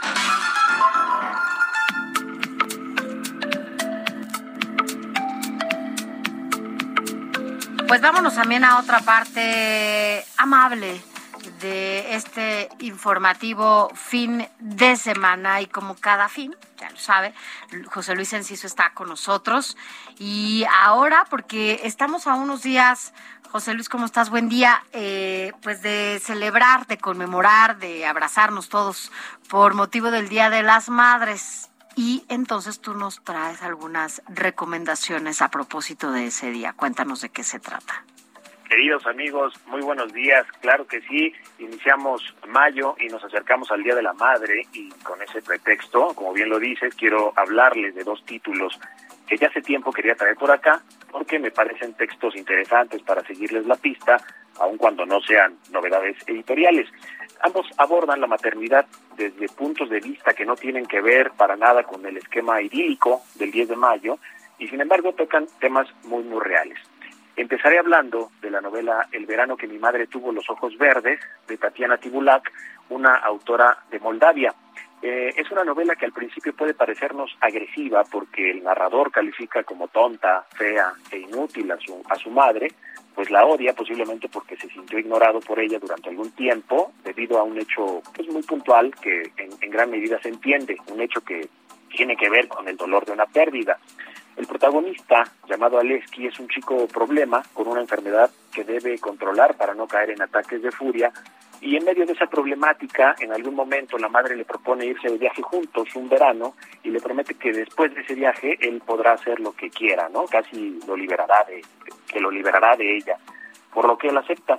Y, en ese viaje ella le hace una confesión que cambia la vida de Aleski, que no voy a decir cuál es, y así poco a poco vamos acompañando al narrador en esa estrecha convivencia con la mamá, en ese periodo específico de su vida, hasta que él ya es un pintor famoso y sigue contándonos todo lo ocurrido en ese verano, cómo él y su madre enfrentan sus respectivas crisis personales, cómo se acercan y cómo ese par de extraños se reencuentran. Y lo que al principio parecía una declaración de odio hacia la madre, poco a poco nos va mostrando el lado más humano, tanto del hijo que cuenta la historia como, como de la mujer que, le dio la vida, llegando a momentos narrativos en verdad notables eh, y convirtiéndose en una reconciliación con la vida. Y esto lo hace sin caer en moralejas, sino en cuestionamientos que todos podemos llegar a tener ante esa figura tan importante en nuestras vidas. Eh, el segundo libro es también una reconciliación y un cuestionamiento, pero con el hecho de ser mamá. Su título es ¿Quién quiere ser madre? de la escritora española Silvia Nanclares. Se trata de una novela autobiográfica que puede relacionarse más de cerca con una óptica feminista, aunque no panfletaria en ese aspecto. como literatura es un encuentro duro con la parte no tan tierna ni tan bonita de las mamás, sino con varios obstáculos físicos y sociales. Por ejemplo, en los primeros capítulos... la Este, como lo es en realidad, ¿no? Como lo es en realidad totalmente y ahorita vamos a ver vamos a ver por qué en los primeros capítulos la protagonista le cuenta a su propia madre su deseo de tener un hijo al ser una mujer a punto de cumplir los 40 años independiente sí pero con el apremio biológico de tomar la decisión de tener o no un hijo no y, y su madre no entiende por qué siendo una mujer soltera fíjense la, la diferencia de visiones eh, no entiende cómo siendo su hija una mujer soltera e independiente tiene esa idea si algún si según ella eh, tener un hijo es una renuncia completa a toda independencia personal. Y surge, junto a las amigas que están en la misma situación de Silvia, la protagonista, la idea de buscar juntas padres para sus respectivos hijos. Y en esas están cuando Silvia conoce a alguien con quien se empieza a llevar bien en pareja y la idea de ser madre se dispara, sobre todo cuando esta mujer tiene una pérdida personal importante. Y entonces vemos toda la odisea que emprende por quedar encinta, eh, con detalles como descargar una app para que le ayude a lograr planificadamente el propósito de embarazarse, eh, también los embarazos psicológicos de alguna amiga que está en la misma situación, los prejuicios generacionales, el sexo mecanizado ante la tensión de lograr eh, el objetivo, la solidaridad y también la falta de solidaridad entre mujeres con respecto al embarazo, en fin, se tocan muchos aspectos hasta llegar a un desenlace que obviamente dejaré eh, en suspenso para que los lectores se acerquen a este libro llamado ¿Quién quiere ser madre?, editado por Alfaguara, y también El verano que mi madre tuvo los ojos verdes, publicado por editorial eh, Impedimenta, y que así puedan acercarse al tema de la maternidad más allá del regalo del 10 de mayo, queridos amigos. y que se entienda, ¿no? Porque a veces yo creo que eso es lo que hace falta entender cuál es el trabajo impresionante que hacen las mamás, además de acuerdo también a sus circunstancias, ¿no? O sea, cada cada mujer lo, lo tiene de manera, por supuesto, distinta y sobre todo cuando están eh, llevando a cabo este otro trabajo de la maternidad, ¿no? Hay que hay que revisarlo y como siempre, gracias, gracias José Luis por tus recomendaciones. Gracias a ustedes, que tengan eh, muy buen domingo y de verdad que no se van a arrepentir, son muy buenas opciones de lectura. las vamos a, a- a tomar en cuenta. Y bueno, ya, ya las platicaremos. Gracias, mi querido José Luis. Son las 8 ya con 24 minutos. Vamos a un corte y regresamos. No se vaya.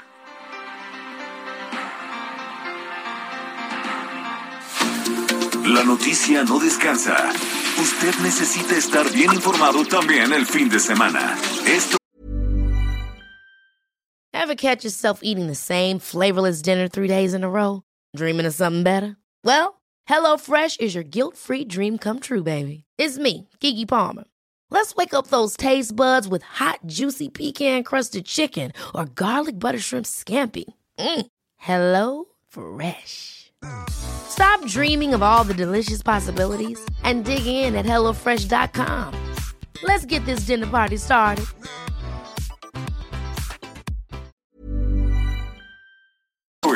Informativo El Heraldo Fin de Semana. Informativo Heraldo Fin de Semana. Regresamos.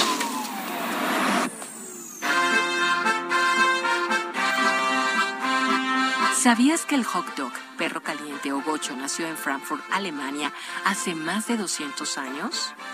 Desde entonces el hot dog se ha popularizado en casi todo el mundo. Tiene diferentes tipos de preparación. En México existen estos, por ejemplo, hot dog clásico que se prepara con salchicha cocida al vapor, tocino, mostaza, catsup y pan, acompañado de chiles jalapeños, jitomate y cebolla. Pero en el resto del mundo, ¿cómo es? Por ejemplo, el hot dog francés se destaca por su delicioso queso gruyère gratinado dentro de una baguette. En Corea del Sur, la salchicha va empanizada acompañada de salsa de tomate y mostaza. El hot dog tipo Chicago tiene salchicha cocida a la parrilla, se le agregan aros de cebolla, jalapeños, pepinillos, pepino, jitomate, sal de apio, pimienta y mostaza. Pero en Sudáfrica es un tipo de salchicha común y está elaborada con carne de ternera y especias, acompañados de catsup y cebolla. El hot dog en Alemania se hace con las salchichas más ricas del mundo y se acompaña con repollo y mostaza. ¿A ti cuál se te antoja más?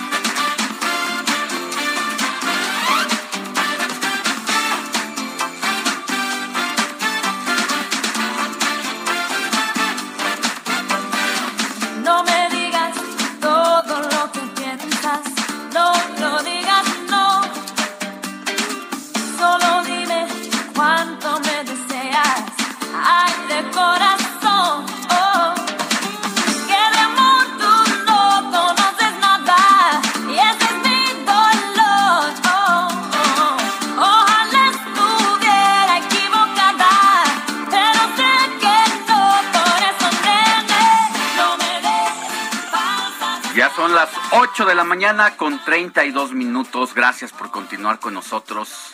Aquí está Héctor Vieira. ¿Por qué está sonando esta cantante? Así es, mi querido Alex Sofi, amigos del auditorio, pues seguimos con más música de pues de inicios de siglo prácticamente, pero que no deja de ser música bastante agradable, música que sigue vigente a pesar de los años. Y pues como bien lo dices Alex, ahora estamos escuchando pues este que es uno yo creo que de los grandes clásicos del pop en español, eh, se trata del tema Falsas Esperanzas, interpretado por supuesto por una de las mejores voces también de la música eh, de los últimos tiempos, como lo es Cristina Aguilera. Y es que les cuento, Sofía Alex, que este tema de falsas esperanzas, ayer 30 de abril se cumplieron 21 años de su estreno. Salió a la luz este tema el 21 de abril del año de 2001 y de inmediato se colocó en los primeros lugares de las listas de popularidad. Este disco forma parte del álbum titulado Mi Reflejo, eh, que es un disco en español que sacó de manera simultánea Cristina Aguilera con su disco debut titulado Cristina Aguilera y que la colocó rápidamente en el gusto de las de las nuevas generaciones de la de la época y que la consolidaron muy rápidamente. Incluso eh, llegó a haber durante un tiempo una comparación si Cristina Aguilera a lo mejor iba a ser el la eterna rival de, de Britney Spears. No fue así, digo, son de estilos muy diferentes. Muy. Son voces Maca. muy diferentes.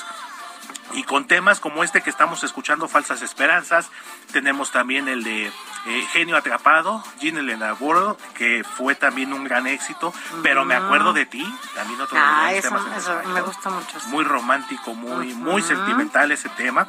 Y este tema de falsas esperanzas, Sofía Alex, seguramente a lo mejor lo recuerdan. Incluso hasta fue tema de una telenovela muy famosa por aquellos años, por allá por el 2000, que se llamaba Como en el cine donde salía, bueno, salieron eh, personajes eh, como Ninel Conde incluso, Lorena Rojas en paz descanse, Mauricio Ockman, y que pues también puso a bailar este tema de falsas esperanzas a las, a las jovencitas que pues que veían la novela y que era una trama muy similar, seguramente le- vieron la película de Coyote Ugly. Ah, con claro. Las chicas ahí bailando en, en el Yo ya hasta me quería ir a vivir a Holbox, imagínate, con todas mis primas. Y decía, Pues- no, vámonos, y ya, y ya. Cuando vi la de Coyote Ugly. Exactamente, mi querida Sofi, pues fue de los temas más escuchados en aquel año, en el ya lejano año 2000, pero que a final de cuentas sigue en el gusto del público. Falsas Esperanzas con Cristina Aguilera. Gracias, Erika. De nada, Sofía, le seguimos No, pendientes. no digas no. Solo dime cuánto me deseas. Ay, de corazón. Oh. Que de amor no conoces nada. Informativo El Heraldo, fin de semana, con Sofía García y Alejandro Sánchez. Síganos.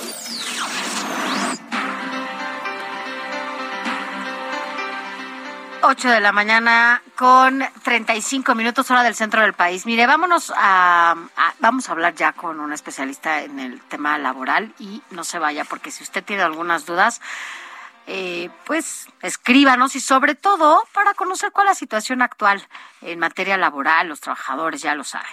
Pero mire, yo le voy a decir algo. A propósito de los trabajadores, usted sabía y si no, le cuento que evidentemente toda la gente que trabaja en los gobiernos y sobre todo en el gobierno federal, todos los funcionarios públicos tienen que dar a conocer cuál es su situación patrimonial, es decir, cuáles eh, son, cuántos coches, cuántas casas, cuántas cuentas, cuánto todo, porque ya ve que de repente sale que hay algunos que tienen 100 coches y así, ¿no?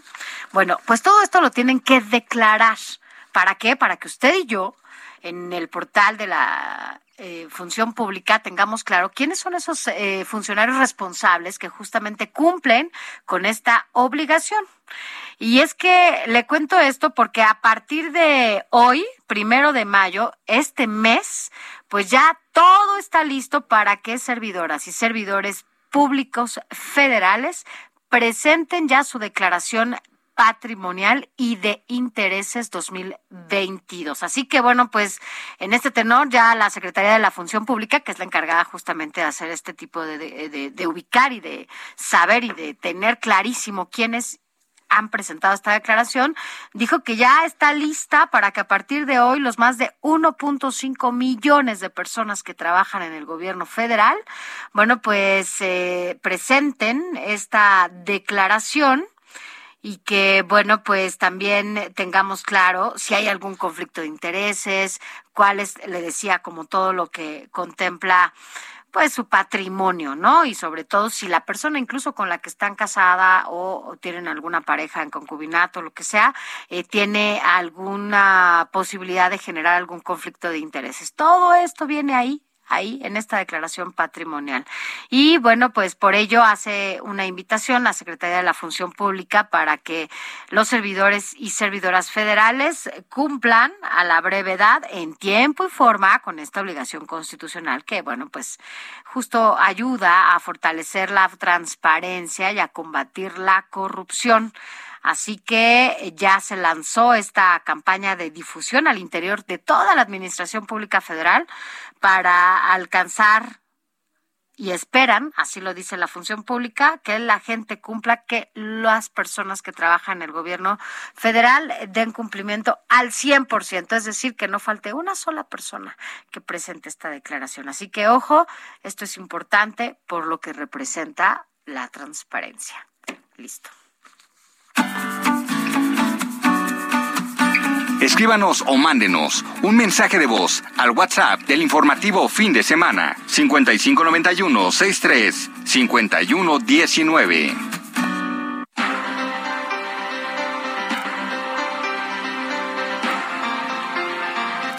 Ya son las 8 de la mañana con 39 minutos, hora del centro de la República. Mire, le voy a dar a conocer estos datos del Instituto Nacional de Estadística y Geografía, el INEGI que reportó que el número de mexicanos al servicio de la informalidad pasó de 30 millones 463 mil 416 a 31 millones 589 mil 405. Esto entre enero y marzo de 2022.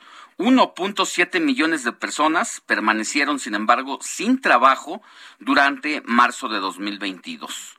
El INEGI precisó que al cierre de enero pasado se registraron 25 millones 71 mil 466 mexicanos integrados al mercado de trabajo formal, 25 millones, poquito más, en el mercado formal, mientras que en marzo la cifra cayó a 25 millones 36 mil, de 25 millones 71 mil a 25 millones 36 mil.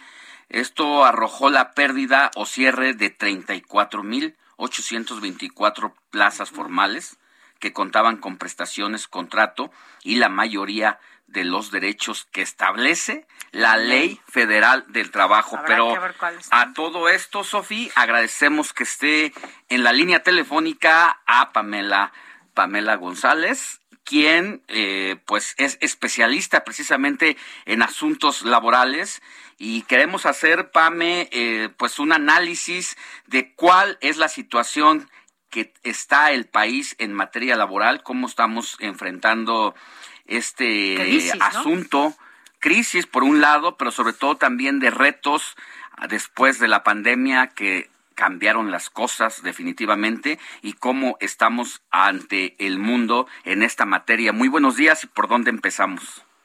Hola, ¿qué tal? Muy buenos días, Alex, Sofi, gracias por la invitación. Muy buenos días a ustedes y a todos los radioescuchas. Muchas gracias.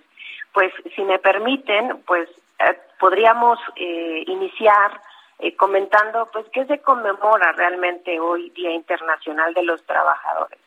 Hay que, pues, saber que hoy es se, hace un homenaje a los mártires de Chicago como pues como una forma de reivindicar los derechos de los trabajadores. Y sin duda, hoy en día el trabajo eh, se vuelve un tema fundamental en la vida de todas las personas. ¿Por qué? Eh, nosotros vivimos una situación de crisis derivado de la, de la pandemia de COVID y no exceptuó al mundo laboral. De acuerdo con la Organización Internacional del Trabajo, el impacto de esta pandemia fue arrollador y de gran alcance. ¿Por qué? provocó pérdidas de horas de trabajo, el aumento del desempleo, el, desempleo, la informalidad y pues por supuesto mermó es los ingresos laborales y empresariales. Hubo cierres y quiebras de empresas, en particular micro, pequeñas y medianas empresas. Y esto sin duda eh, fue perturbó precisamente cadenas de suministro y tuvo consecuencias de gran alcance para quién, para los trabajadores. Y esto agudizó sin duda la pobreza a nivel mundial, así como la desigualdad de género y económica y social. Muy interesante lo que comentas respecto a México. México no fue la excepción. México en este momento, como bien lo comentas, eh, a través de las cifras publicadas por la encuesta nacional de ocupación y empleo, en este primer trimestre de este año, las cifras de desempleo, es decir, de personas que en este momento no cuentan con un trabajo, aumentaron. Pero también preocupa en las cifras en materia de informalidad, las cuales Mm, ascienden precisamente a casi un 57% de la población en México. Ahora, Pame, em, en el tema o sea, laboral, pues, em, las condiciones laborales en las que ahora se encuentran, eh, pues quien tienen un, traba- un trabajo formal, ¿no? La- la informalidad ni decirlo, ¿no? Porque no hay ninguna garantía de nada. Al contrario, ellos viven al día. Pero los eh, trabajadores que de alguna manera se encuentran en la formalidad, eh, cuando eh, se quitó esta parte del outsourcing, ¿no? Ahora, con todas estas modificaciones que ha habido, ¿cuáles son esas condiciones? ¿Son mejores? ¿Estamos igual? ¿Cómo está México en esa situación? Bien, eh, efectivamente, si, si bien es cierto, eh, existe también un aumento al mismo tiempo en la política laboral de creación de empleos, es decir, de plazas para insertas en la formalidad. Uno de los eh, principales problemas o preocupaciones es que estos trabajos no son de la mejor calidad. ¿Esto qué quiere decir? Si bien es cierto, un trabajador puede tener sus derechos laborales básicos establecidos y garantizados por la Ley Federal del Trabajo eh, en, en- en nuestro país, no necesariamente son, son empleos de calidad, ya que encontramos empleos que lamentablemente pueden tener pues malas condiciones, sobre todo en riesgos de trabajo o bien eh, largas jornadas laborales. Recordemos que interesante, además de la reforma de subcontratación, que si eh, los radioescuchas no, no conocen esta reforma, pues justo se trataba que las empresas formalizaran y no le dieran la oportunidad a una tercera, a una segunda empresa de contratar a, empleados eh, sin cumplir los derechos fundamentales eh, a los que tienen precisamente eh, que cumplir, ¿no? Como el derecho a la seguridad social. Pero también eh, hay que recordar que, eh, bueno, la Ley Federal del Trabajo establece un techo mínimo y también durante esta pandemia hubo una reforma en materia también de teletrabajo. Todas las personas tuvieron que trabajar desde sus hogares a distancia, lo cual no estaba regulado, y aunque hubo una regulación en nuestro país, todavía las personas se enfrentan a estas condiciones, en donde en, sobre todo impacta a las mujeres. Las mujeres tienen triples jornadas laborales en donde una ley no establece con claridad cuáles van a ser los beneficios o el respeto de los derechos, precisamente las jornadas en casa. Entonces, ese también puede encuadrarse como uno de los impactos. Sí, eh, sí, la política pública, efectivamente, derivado de esta pandemia, se, hay preocupación y sobre todo acción para la creación de empleos, pero no necesariamente de la mejor calidad. Tenemos eh, en la mesa estas circunstancias. Otro ejemplo que podemos poner es el, es el ejemplo de trabajadores que aún no, eh, no, no se reconoce como tal su calidad, de eh, aquellas personas que prestan su servicio a través de plataformas eh, digitales, ¿no? Sobre todo aquellos relacionados con la como repartidores de comida, donde los riesgos de laborales eh, son mucho muy grandes y no hay como tal una una regulación específica hoy en día y con esto no necesariamente estamos hablando del cumplimiento de eh, a cabalidad de las de los derechos que están establecidos en el marco legal mexicano.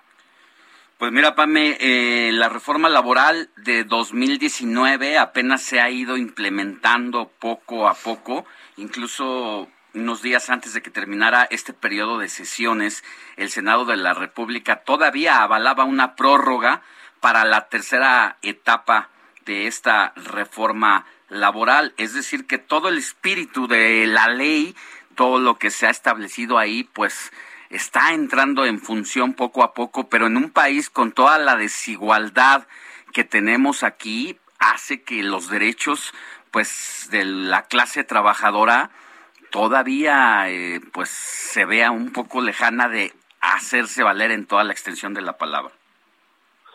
Sí, efectivamente, uno de los grandes cambios al que se apuesta en este momento en nuestro país es la transición a una nueva era, eh, una nueva eh, justicia laboral derivado de la reforma del primero de mayo de 2019, que como hay que entender esta reforma, pues eh, hace un llamamiento a el cumplimiento de los derechos de las de los trabajadores y trabajadoras que desde hace muchos muchos años lo aclamaban y es precisamente que se haga escuchar la voz de los de los trabajadores, además del cambio en la impartición de justicia, pasando de las juntas de conciliación y arbitraje a los tribunales, así como la democracia sindical.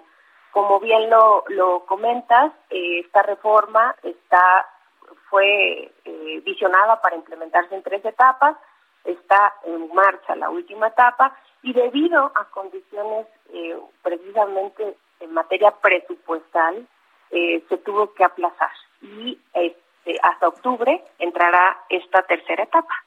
Eh, esperemos que ya, eh, como lo dicta la ley, para el 2024 completamente en nuestro país tengamos esta reforma y esperamos que efectivamente se hagan valer los derechos de trabajadores y trabajadoras. Oye, y si te parece ya para en otra entrega o en otra colaboración con nosotros, nos hables un poquito de la libertad sindical que también está establecida en la reforma laboral de 2019, pero que en eh, días pasados se aprobaba en la Cámara de Diputados un proyecto para que los profesores tuvieran el derecho del libre albedrío a escoger si representaban o formaban parte ya sea del Sindicato Nacional de Trabajadores de Educación, o porque uno dice, bueno, pues si ya está en la ley como espíritu de 2019, ¿por qué se aprueba eso?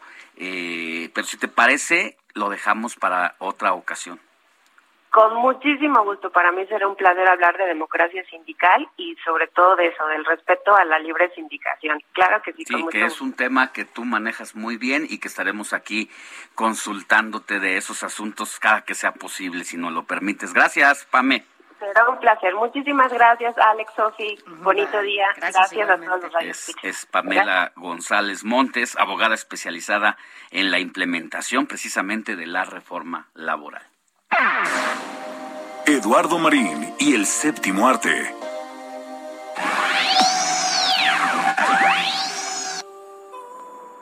Esta es la imagen del mañana. Que se haga a la luz.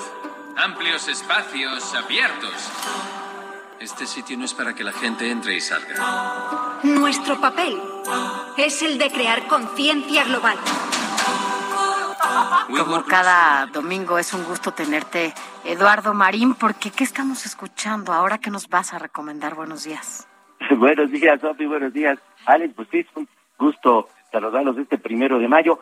Pues mira, estamos escuchando en la versión doblada de la que esta miniserie de la que voy a hablar ahorita, recomendar ampliamente, realmente es una brillante miniserie, está en Apple TV y en verdad resulta imperdible, se llama We Crashed, We Crashed, de solo ocho episodios, que es la historia real, eh, reciente, de la creación hace 12 años y el ascenso empresarial del gigante inmobiliario a nivel mundial de renta de espacios para trabajar, para oficinas WeWork, historia de la creación de WeWork, que bueno, que aquí solo en la Ciudad de México tiene más de cinco edificios.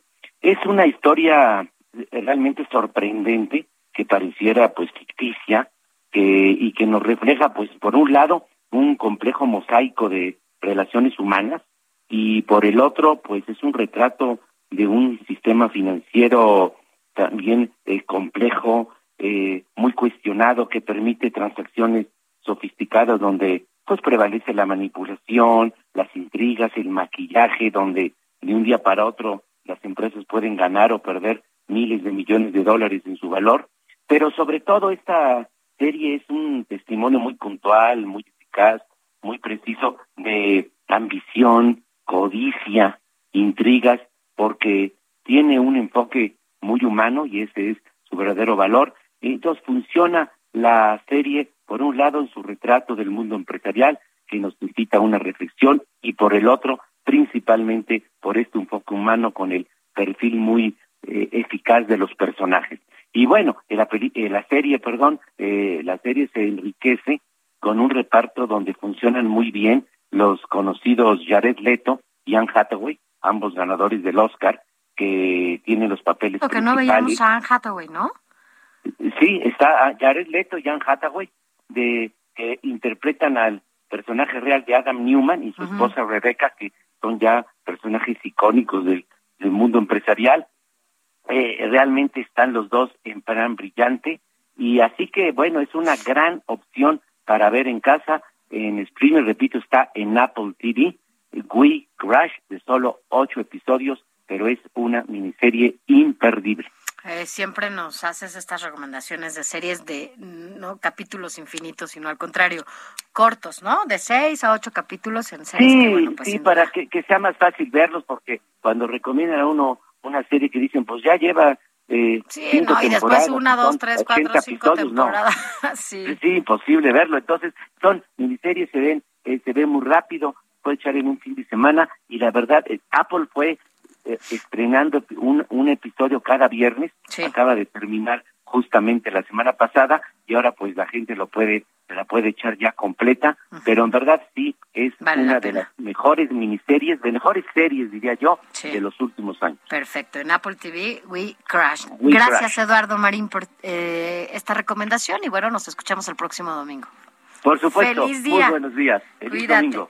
Gracias. Vámonos rápidamente a una, a una pausa, pero regresando vamos a a platicar de cómo debe cuidar la privacidad, sobre todo de los menores, en las redes sociales. La noticia no descansa. Usted necesita estar bien informado también el fin de semana. Esto es Informativo El Heraldo Fin de Semana.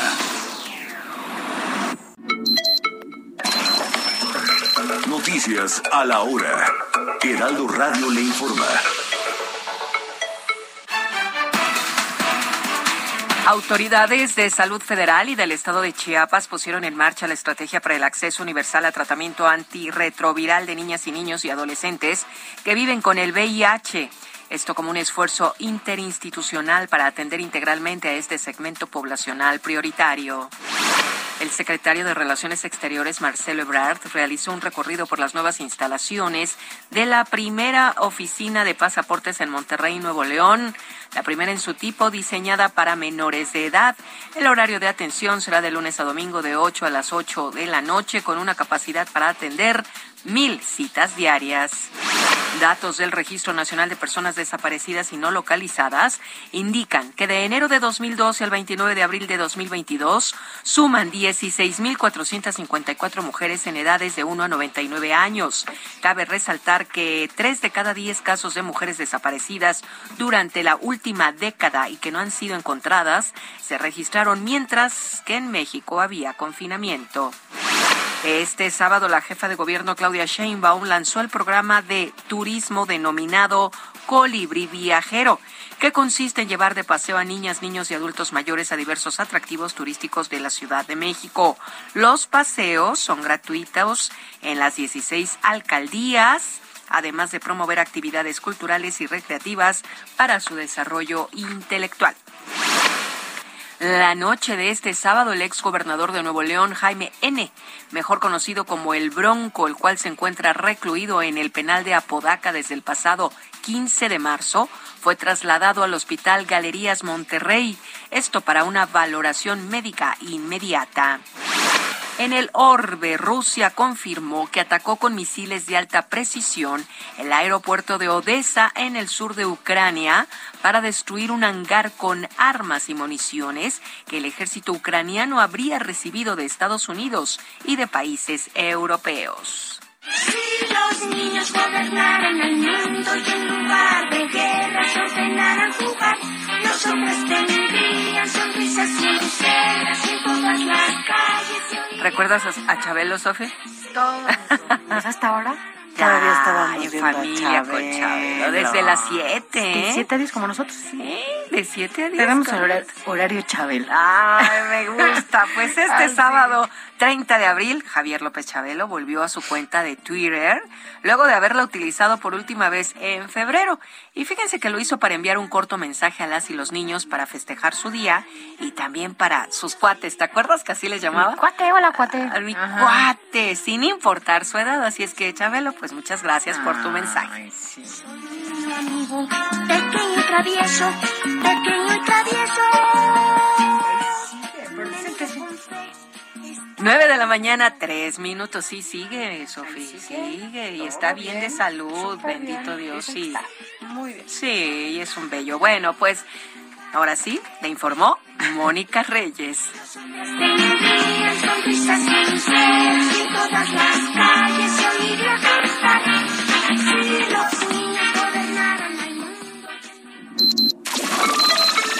Esto fue Noticias a la Hora. Siga enterado. Informativo, Heraldo Fin de Semana. Regresamos.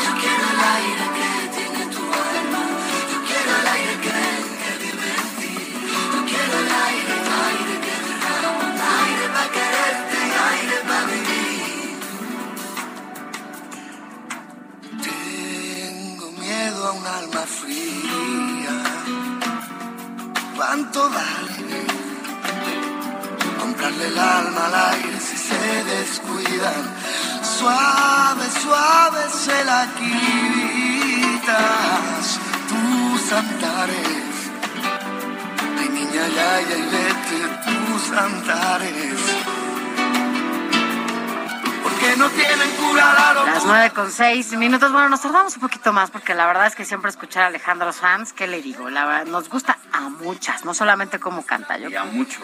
Y a Mi muchos. tocayo Alejandro Sánchez. Eh, bueno, sí. Es correcto. Pero sí, este, la verdad es que a mí me encanta. Todo él. Pero bueno, ¿por qué lo estamos escuchando? Así es, mi querida Sofía Alex, pues eh, qué mejor manera de seguir con las efemérides musicales de este domingo, pues este de los, en lo personal, de los temas consentidos que a mí más me gusta, de Alejandro Sanz, eh, El alma al aire, que de hecho es parte del disco del mismo nombre, que fue lanzado en el año 2000, y les cuento, Sofía Alex, el, prox- el pasado 14 de mayo este tema cumplió 21 años de su lanzamiento, es decir, fue lanzado el 14 de marzo del 2001. Este disco, El alma al aire, que si bien es cierto no es considerado como de los más exitosos, pero sí sin lugar a dudas tiene temas muy interesantes, eh, como este que estamos escuchando, El alma al aire también, y pues que sin lugar a dudas nos coloca a Alejandro Sanz como uno de nuestros cantantes favoritos y del público en general. Eh, de este disco también seguramente recordará Sofi también otro tema muy bueno, Cuando nadie me ve. Cuando nadie me ve. Puedo ser o no el ser. mundo a tus pies. Exactamente, mi Alex. Mira nada más aquí. Creo que vamos a hacer un club de fans de Alejandro Sanz aquí en el informativo fin de semana. Y por eso lo estamos escuchando con este tema El alma al aire, 21 años, uno de sus eh, trabajos más exitosos, aunque hasta la fecha el disco más lanzado en 1997 es el que se mantiene como el más vendido y el más exitoso. De este disco titulado Más que lanzó en 1997 se desprenden yo creo que los éxitos también más importantes en la carrera de Alejandro Sanz entre muchos otros como lo es Corazón partido y si fuera ella aquello que me diste si hay Dios y otros temas muy buenos que hacen de ese disco más eh, sin lugar a dudas yo creo que de los mejores eh, incluso hasta me atrevo yo a decir de la música en español Ah, sí, a mí también me encanta y creo que también es de los mejores. La verdad que bien, ¿no? Y además, bueno, pues hace rato escuchamos a Shakira, ya han trabajado juntos, ha hecho varios, ¿no? Con, con diferentes artistas. Así que bueno, pues siempre es bueno escucharlo. Shakira, Alejandro Sanz, como bien lo dices, y también hay un tema muy, a mí en lo personal me gusta muchísimo, aunque es muy romántico, muy tranquilito el tema, se llama Una Noche, que cantó Alejandro Sanz precisamente con el grupo británico, irlandés, perdón, corrijo, con el grupo irlandés The Course, es una adaptación en español de un tema titulado One Night, y que la traducción al español de ese tema eh, fue precisamente del propio Alejandro Sanz. Ya habrá oportunidad de compartirlo y de escuchar también ese extraordinario tema que nos regalaron Alejandro Sanz y The Course justo en ese mismo año 2001. Bueno, pues gracias, gracias Héctor Vieira y déjanos escuchar un poquito más a Alejandro Santos.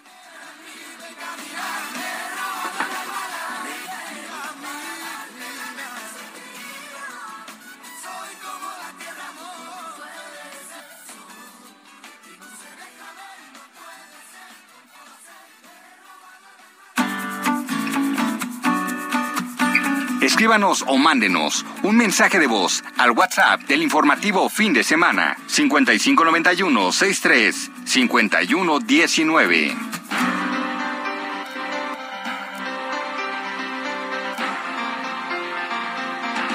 Son las nueve de la mañana con 10 minutos, hora del centro de la República.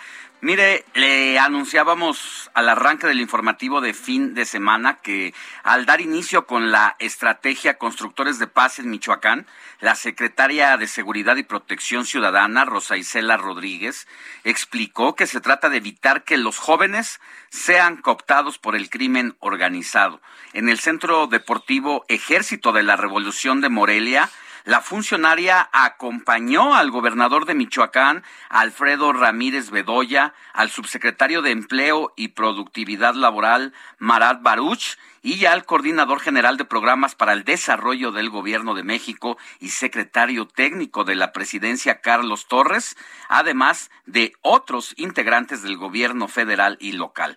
También asistieron el titular de las mesas de paz, Carlos Augusto Morales, la secretaria de Bienestar de Michoacán, Carolina Rangel, el secretario del Ayuntamiento, Yanquel Benítez, así como la presidenta del patronato del DIF estatal, Grisel Tello, y el delegado de Bienestar Estatal, Roberto Pantoja. Ahí, Rosa Isela agradeció el trabajo de los brigadistas de la estrategia y constructores de paz, así como a las niñas y niños por su día. Recordó que el presidente López Obrador instruyó atender las causas que dan origen a la violencia con trabajo coordinado en territorio, pues para construir la paz se requiere el cierre de filas. Mire, mucho se ha discutido sobre la manera en que se ha venido afrontando al crimen organizado en otros sexenios y en otras administraciones con la política de los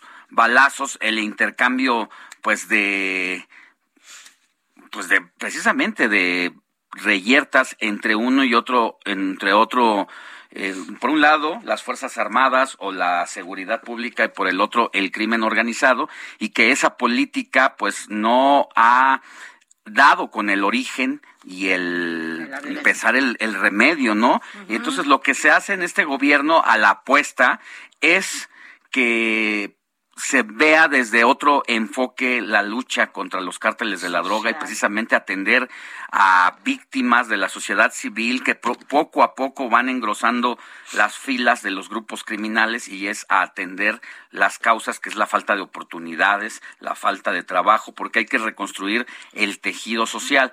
Por eso Rosa Isela dice que el corazón de esta estrategia de constructores de paz son los jóvenes que no han podido estudiar o encontrar trabajo y viven en colonias donde se registran altos índices de homicidio doloso y criticó precisamente que en el pasado se haya identificado a las juventudes como ninis cuando nunca les ofrecieron oportunidades de trabajo o de estudio y ahí sigue todo el reto y la estrategia de seguridad y de lucha contra el crimen organizado. Informativo El Heraldo fin de semana con Sofía García y Alejandro Sánchez. Síganos.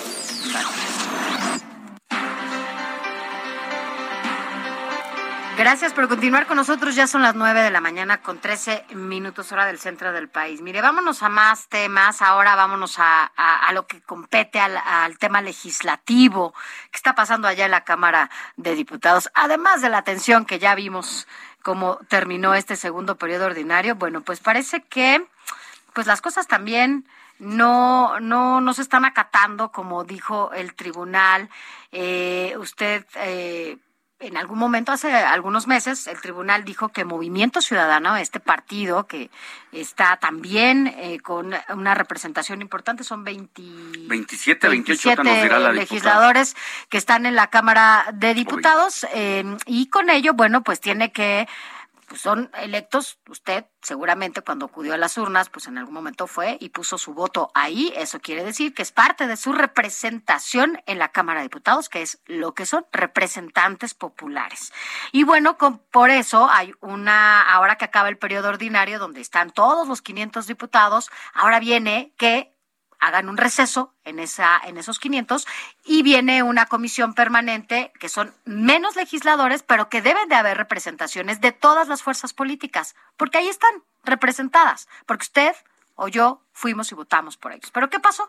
Pues nada, la comisión permanente que se que sesionó la vez pasada, en el, en el periodo pasado, bueno, pues no fue contemplado MSET. El tribunal dijo tienen que estar porque son, eh, hay una importante eh, gente que salió a votar por ellos y hoy bueno, pues ya que se conforma esta comisión permanente en donde están todas las fuerzas políticas, de nuevo excluyeron a Movimiento Ciudadano. Y es por ello que, bueno, pues eh, Agradecemos que esté con nosotros a Mirza Flores, quien es vicecoordinadora de Movimiento Ciudadano en la Cámara de Diputados, porque bueno, pues eh, no desacataron esta decisión del tribunal diputada y entiendo que también ya están por recibir una nueva decisión del tribunal. ¿Cómo está? Muy buenas, buenos días.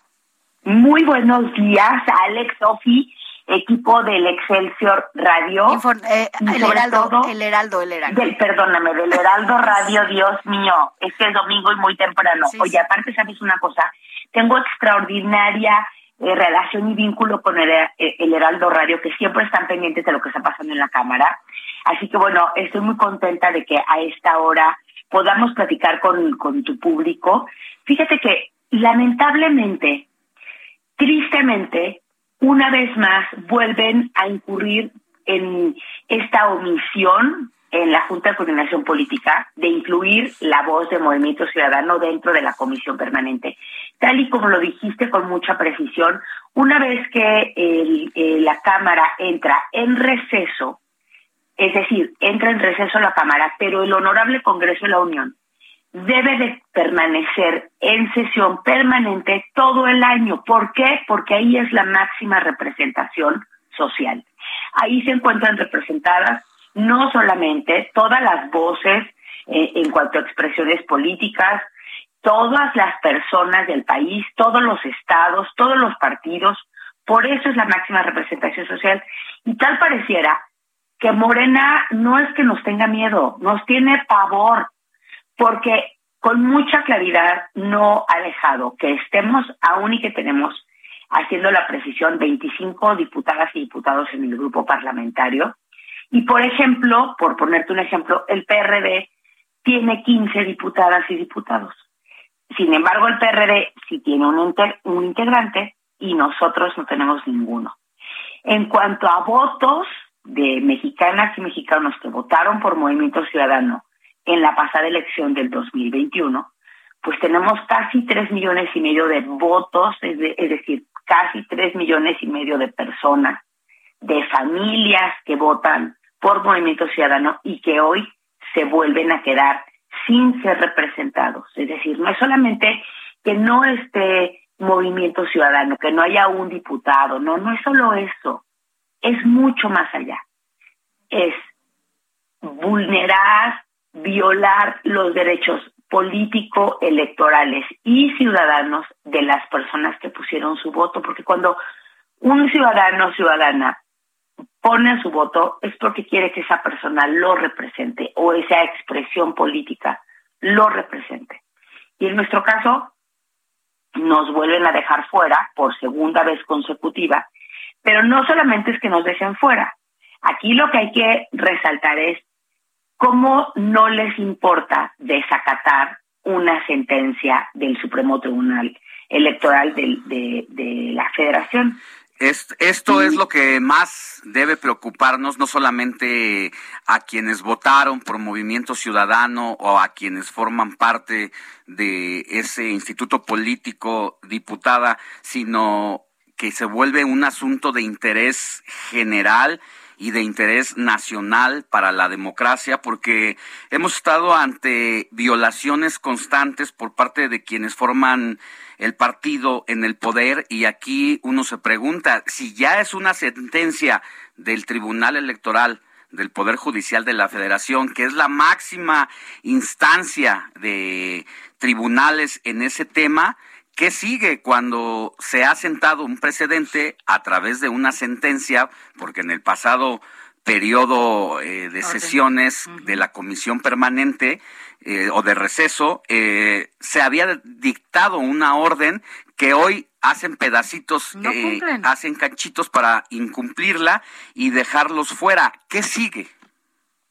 A ver, primeramente es una pregunta que tú haces que tiene dos respuestas.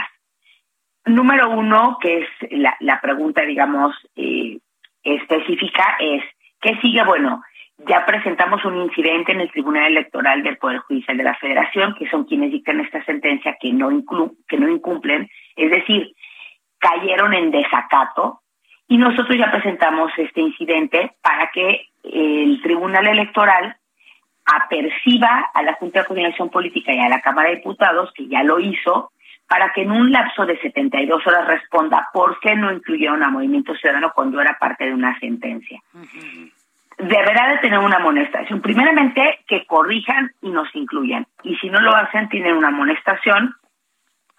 Pueden tener una multa de 50 hasta 5 mil veces el salario mínimo del Distrito Federal. Se puede solicitar el, auxilio de la fuerza pública para que nos instalen por la fuerza y el o arresto hasta por 36 horas a los responsables de la Junta de Coordinación Política que no están acatando esta sentencia del tribunal. Esa es una respuesta. Pero la otra es, ¿y qué sigue? Pues sí, ¿qué sigue? Morirnos de preocupación las mexicanas y mexicanos porque Morena no acata instrucciones de nuestras máximas instituciones que imparten justicia. Es decir, ¿qué está pensando Morena? Que con ese valor o desde dónde Morena, desde qué trono de virtud está sentado Morena y sus aliados como PT y Verde Ecologista para decidir no acatar una sentencia de un tribunal que imparte justicia. Hoy es el Tribunal Electoral, pero mañana que sea la Corte, la Suprema Corte de Justicia de la Nación, que sean tribunales administrativos, que sean tribunales de orden familiar, civil, penal, y que ellos no acaten una sentencia, es verdaderamente de preocuparnos. Nos está hablando de un autoritarismo rampante, de un de una de un supremacismo y fascismo de no acatar lo que otros órdenes de gobierno instruyan, sobre todo cuando imparten justicia, porque ellos imparten la justicia. Pues sí, porque además también hay que decirlo, ellos en este momento eh, tienen esta mayoría, ¿no? En el Congreso, eh, esta mayoría simple, ¿no? En donde por este voto que le dicen voto ponderado que se da dentro de la Junta de Coordinación Política, que esto lo que quiere decir es eh, los coordinadoras de, de Morena, Verde y PT hacen que en total tengan 277 votos, ¿no? Que les da esta posibilidad de decidir quién sí y quién no, ¿no? como en este caso Movimiento Ciudadano. Entonces, como ellos representan estos 277 votos, son los que dijeron, no, pues no está. Y no, y no es que, y, y además es, bueno, no está Movimiento Ciudadano, pero el problema es que así como esta decisión, se toman otras. Y ese es el verdadero problema. No se están acatando las eh, reglas del juego de inicio, porque no tendría que haber una sentencia cuando se acatan las reglas del juego.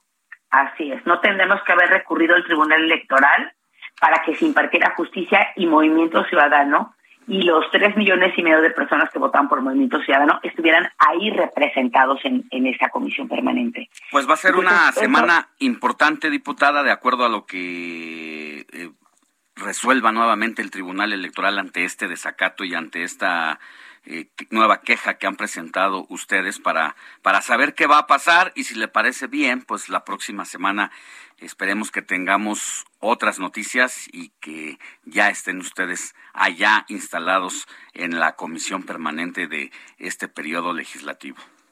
Me pongo a sus órdenes para que sigamos dando información del minuto a minuto con su público y pues ojalá que estemos dando otra noticia, que sí somos incluidos, porque de no serlo, a ver, debemos de empezar a preocuparnos, mexicanas y mexicanos, de ver que no les importa lo que diga un tribunal. El mismo presidente de la República lo dijo hace pocos días, que fue un escándalo nacional, cuando él dice, a ver, a ver, a ver, a mí que no me vengan con el cuento que lo dice la ley. Nos corta la guillotina, pero estaremos hablando.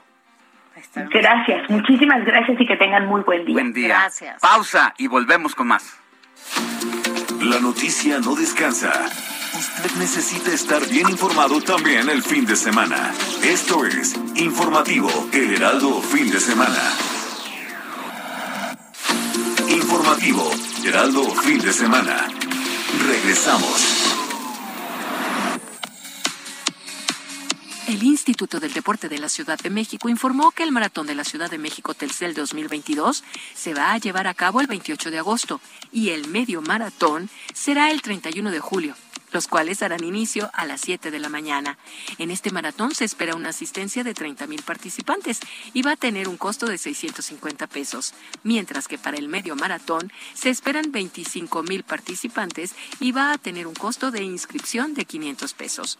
Las corredoras y los corredores ya pueden inscribirse a través del sitio de internet www.maratón.cdmx.gov.mx y para el medio maratón www 21k.cdmx.gov.mx. El trayecto del maratón tendrá como ruta de salida el campus Ciudad Universitaria, entre la Biblioteca Central y el Estadio Olímpico, rumbo al Zócalo de la capital. Los premios y medallas serán, al primer lugar, 550 mil pesos, con un bono de 550 mil pesos más si llegan a romper el récord histórico del maratón mientras que los mejores tres mexicanos o mexicanas en la categoría absoluta tendrán un bono de 200 mil pesos. Los temas centrales de las carreras donde se plasmará en las medallas y playeras serán el Palacio de Bellas Artes en maratón, el mariachi en medio del maratón, donde la intención es rescatar los lugares icónicos y personajes emblemáticos de la Ciudad de México. ¿Te animas a inscribirte?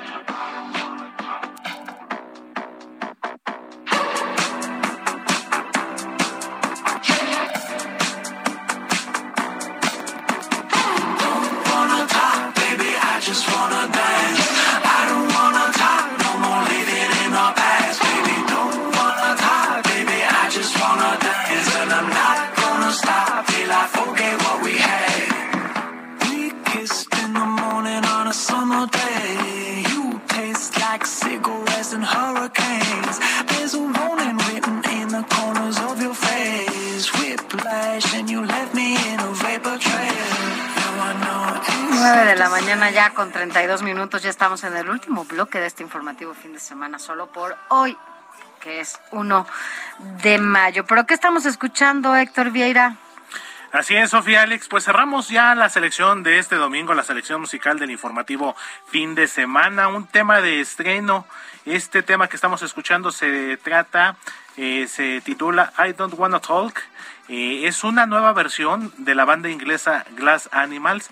Ya la habían grabado previamente en 2020, pero hace unas eh, semanas eh, lanzaron esta nueva versión que cuenta con la colaboración de Albert Hammond Jr., que es uno de los miembros de otra exitosa banda como es The Strokes, y pues también es uno de los temas que está sonando fuerte en la radio, en las plataformas digitales, y que también se perfila a ser uno de los temas eh, más sonados en este 2022, Sofía, Alex. Bueno, pues que qué bueno que nos digas estas, ya que no más bien que nos actualices en el tema de la música, mi Héctor. Pues gracias. A y ti, mi escuchemos querida un poquito más.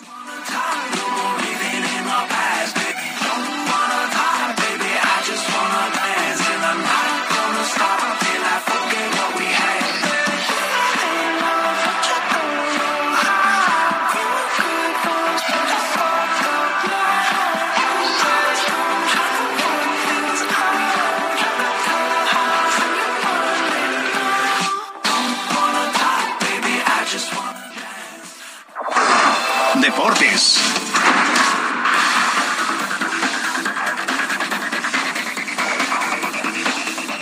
Ya son las nueve de la mañana con 34 minutos, hora del centro de la República, y ya está con nosotros el diamante Roberto Martínez para darnos lo mejor de la jornada deportiva de este fin de semana, que hay mucha carnita, mi querido Robert. Hola, muy buenos días, Alex, ¿cómo están? Muy bien, ¿y tú? Aquí viendo que ya estamos cerrando este, la jornada de fútbol mexicano donde está terminando la fase regular y ya los equipos están poniendo de acuerdo para ver quiénes van a ir directo a la liguilla y quiénes van a jugar el repechaje.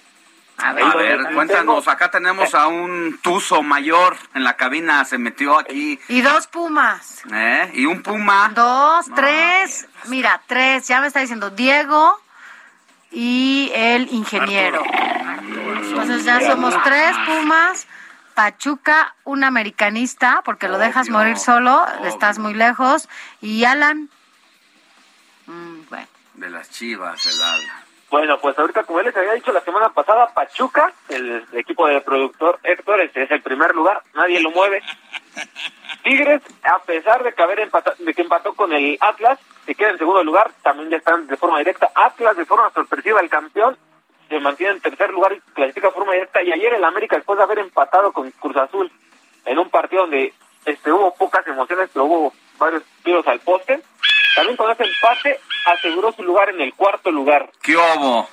¿Eh? De, de haber estado en los últimos lugares, Esa es parte de... pasamos al cuarto lugar y clasificamos de forma directa a la liguilla. Ni siquiera Pumas, fíjate.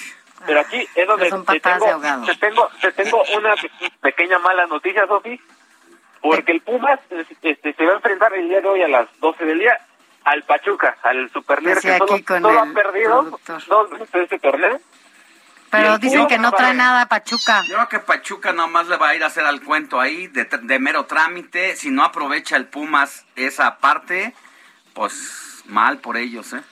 Pues ahorita Pumas tendría que, tendría que obligatoriamente ir por la victoria para asegurar su clasificación y si no... Es que no podemos estar jugando dos torneos al mismo tiempo, la verdad es que estamos cansados, pero bueno, pues no está mal. Yo creo que con Pachuca vamos a hacer como que estamos entrenando. Entonces hoy lo vamos a, a, ver al ratito. Y, también tendremos que saber que esté a media semana, Sofi, con la, la final de vuelta. Exacto. Ahí con el Seattle Thunder, a ver, esperemos que Puma se lleve un buen resultado para el bien de la Liga Mexicana y seguir teniendo una superioridad ante la Liga MLS. Así es, mi querido Robert. Buenos días, amigo. Pues, como bien lo comentas, eh, yo creo que ya de lo que es esta jornada dominical, eh, mi querido Robert, pues este duelo de Pachuca Pumas yo creo que es muy, muy interesante. Me parece que va a ser un gran partido, porque como bien lo dices, ambos equipos vienen en situaciones y en circunstancias muy distintas. Eh, a Pumas no le queda otra más que buscar el resultado, buscar la victoria para poderse colar a la fase de reclasificación eh, de cara al encuentro que estarán sosteniendo a, mitad de semana allá en contra el Seattle Saunders y bueno Pachuca vive otra realidad muy distinta ya no nadie lo mueve del primer lugar como como bien lo dices, y también hay un plus con el equipo hidalguense, mi querido Robert, porque en caso de empatar o ganar cualquiera de los dos escenarios, no, miento, en caso de ganar, estaría alcanzando la mejor temporada en su historia desde su regreso a Primera División y estaría llegando, rompiendo la barrera de los 40 y estaría llegando a 41 puntos. Pero bueno, no olvidemos que Pumas es un eh, rival que históricamente le ha dado algunas sorpresas a los Tuzos. Eh, seguramente recordarás aquella final del torneo Clausura 2009, pues en donde de la mano de Pablo Barrera, un gol ya en tiempo extra, eh, un pues lamentable error de Miguel Calero en paz descanse, pues le permitió a Pumas alzarse en aquel entonces con el sexto título de su historia en aquel ya lejano Clausura 2009 en el Estadio Hidalgo. Pero sí, Héctor, ya, ya estaremos viendo a ver qué sucede en unos momentos y en unas horitas, a ver si el Pumas puede clasificar, que puede amarrar y poder disputar todavía los dos torneos, porque hasta ahorita el único que están disputando de forma seria es el de la CONCACAF. Pero también hay que hablar del lado interesante, del lado bonito de lo que ocurrió ayer en el Día del Niño, en el Estadio Azteca, no sé si tuvieron la oportunidad de verlo, donde lo que hizo la directiva del Club América fue que invitó a algunas fundaciones este, relacionadas con los niños, del clásico joven, y que justamente en el medio tiempo, algo que solamente que se ve mucho más en el, se ve más seguido en el fútbol europeo, aventaron este desde las gradas peluches, este juguetes para los niños, pero justamente en áreas específicas donde sabían que iban a estar los niños, otras fundaciones para que pudieran recibirlos simplemente por el festejo, los festejos de este Día del Niño. Algo muy bonito que está haciendo también la directiva del América. Así es, mi querido Robert, y sobre todo, pues eh, este acercamiento, digo, desafortunadamente este torneo que pues ya está viviendo sus últimas semanas, como lo es este clausura 2022, que pues lamentablemente estuvo marcado por los sucesos, ¿no? De aquel eh, fatídico 5 de marzo allá en el Estadio de la Corregidora, y siempre, eh, aunado a lo que fue la celebración del Día del Niño, nunca está de más, pues acercarnos. ¿Quién? Muchos de nosotros, yo creo que tuvimos nuestra primera experiencia deportiva acercándonos a nuestros equipos, conociendo, conociendo los estadios precisamente como niños y pues qué mejor que este tipo de campañas sean como un estímulo, por supuesto, para los pequeñines, para que también las familias, los papás, los hermanos mayores, pues tengan la confianza y tengan la libertad pues de volver eh, a regresar eh, a las tribunas, a los estadios, eh, Robert. Exactamente, hay que ver el, que pasar todo lo que pasó en esta, directamente en esta en este torneo de fútbol hay que ver lo que está sucediendo, cómo se han querido ya reivindicar algunos equipos, ya desde la este, identificación de las de sus miembros de las barras, que ya también ya lo están implementando, la ley que ya, la iniciativa que ya viene por parte de la Cámara de Diputados para también ya tratar de terminar con ese tipo de violencia en los, en los estadios de fútbol, es algo que ya tenemos que ir avanzando. Oye, entonces para recapitular, mi querido Robert, los invitados a la fiesta grande del fútbol mexicano en este cierre, Pachuca, Tigres, Atlas, América. Esos son los, son los cuatro este, equipos que están directamente cuatro en la directos. Ahorita todavía, este, ahorita también los que están clasificados son Puebla, Guadalajara, Monterrey, Cruz Azul y Necaxa, y solamente ahorita dependiendo de qué pase con Pumas y también con León, porque podrían ahí moverse algunos de los lugares, pero todavía esto- este Pumas estará peleando el algún boleto. Bueno, pues no la tiene nada fácil. Va a ser interesante el partido. Ojalá que le pongan nivel y corazón, que eso es lo que agradece el aficionado a final de cuentas. Eso sí, eso esperemos para que sea un buen, un buen encuentro y esperemos este, que los Pumas puedan disputar este torneo y como les digo, que logren el triunfo a media semana para traer el, el título de CONCACAF a, Ciudad Universitaria.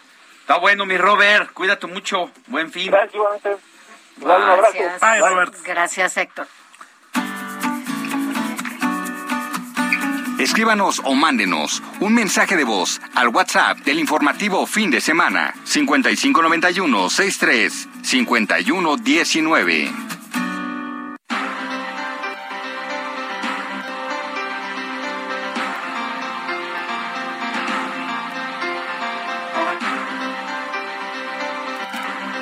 19. Nueve de la mañana ya con 42 minutos, ya estamos casi en el cierre de este informativo fin de semana, solo por hoy mi domingo. Así que bueno, pues yo no sé si usted ya se está preparando para desayunar en familia, para salir a desayunar o para estar ahí acostadito en casa, aprovechando que es domingo, descansando. Mire, eh, le adelantábamos antes de ir a un corte que es importante siempre tener muchísimo cuidado con la información personal, ¿no? De todos, obvio, sí, pero también de los niños. Y es que, mire, resulta, tal vez usted no lo sabía, porque además ahora como todo es tecnológico y sobre todo lo que tiene que ver con pues estos nuevos juguetes que tienen los niños y las niñas. Resulta que los juguetes, yo no sabía, Alex, no sé si tú lo sabías, estos juguetes conectados a internet, pues justo pueden poner en riesgo la protección de los datos personales, seguridad tanto de niñas y niños como de todo el entorno familiar, así lo dio a conocer y también lo advirtió el Instituto Nacional de Transparencia y Acceso a la Información y Protección de Datos Personales, el INAI, porque resulta que los llamados juguetes inteligentes crean nuevas oportunidades esta, de juego interactivo y aprendizaje incluso. Pero también, pues es importante los retos en temas de seguridad y protección de datos, como se lo decía. Si no se tiene un control adecuado, pues evidentemente los datos personales de cada persona, de cada niño, de cada menor de edad, pueden caer en manos de personas desconocidas o incluso de los ciberdelincuentes y bueno, pues dar, o sea, imagínense, se dan cuenta de los gustos de cada de cada niño o de cada persona, de los horarios, incluso en esta geolocalización que tiene cada aparato, cuando usted le dice acepta que esté usted en su geolocalización y demás, le da que sí, ok, saben perfectamente dónde está. Y sobre todo por estos juegos, ahorita le quería comentar estos juegos que se ah, que se dan, ¿no? A distancia, porque ahora resulta que se ha puesto muy de moda que están jugando a distancia con varios eh, cosas que, que, bueno, juegos literal que tienen ahora los, los chavos. Y bueno, pues se conoce perfectamente toda la situación, eh, más bien su ubicación. Y entonces, ¿qué es lo importante y qué es lo que tiene que hacer de acuerdo al INAI? Bueno, sobre todo, primero identificar que los datos eh, personales eh, o qué datos personales se van a utilizar esto para que, pues para ver qué datos son los que usted va a compartir con terceros, ¿no? Y sobre todo sus hijos o sus hijas. Y aunque nos dé flojera, la verdad, yo no sé si tú lees siempre los términos, estas las condiciones y las letras chiquitas que te dice, acepta condiciones, que no sé qué, que nada más le tienes que dar una palomita para dar y continuar con el trámite. ¿Los lees? Es que fíjate, ni siquiera, eh, bueno, estamos haciendo el enfoque porque así lo manifestó el INAI recientemente en torno a la alerta sobre el cuidado de la protección de los datos para el caso de menores de edad. Pero incluso en los adultos, Sofi, cuando uno trata de bajar o haces el proceso de alguna aplicación que te interesa, lo primero que te pide esa aplicación para poder hacer eh, el proceso es que le das derecho al uso de tu información privada a esa plataforma. Y cuando hablas de permitirle todo, es que le estás entregando hasta tus fotografías, tus mensajes, tu acceso a, la agenda privada que tienes de tus contactos. Es decir, hay muchas maneras de forma inmediata que a veces ni siquiera es en letras chiquitas, es de manera muy abierta y franca que no te engañan a veces estas... ¿Y le das estas- ok? Acepta tal, porque si tú dices no acepto, pues entonces no tienes eh, derecho al acceso o uso de esa aplicación. Así que a veces no dimensionamos lo realmente Lo que estamos dando. alarmante que puede ser, que es abrirte. Es como dejar pasar a alguien a tu casa sin conocerlo. Exacto. Y que se meta hasta la recámara, ¿no? Hasta la recámara, hasta los cajones todo, más íntimos. Más, más íntimos, ahí el de los chones.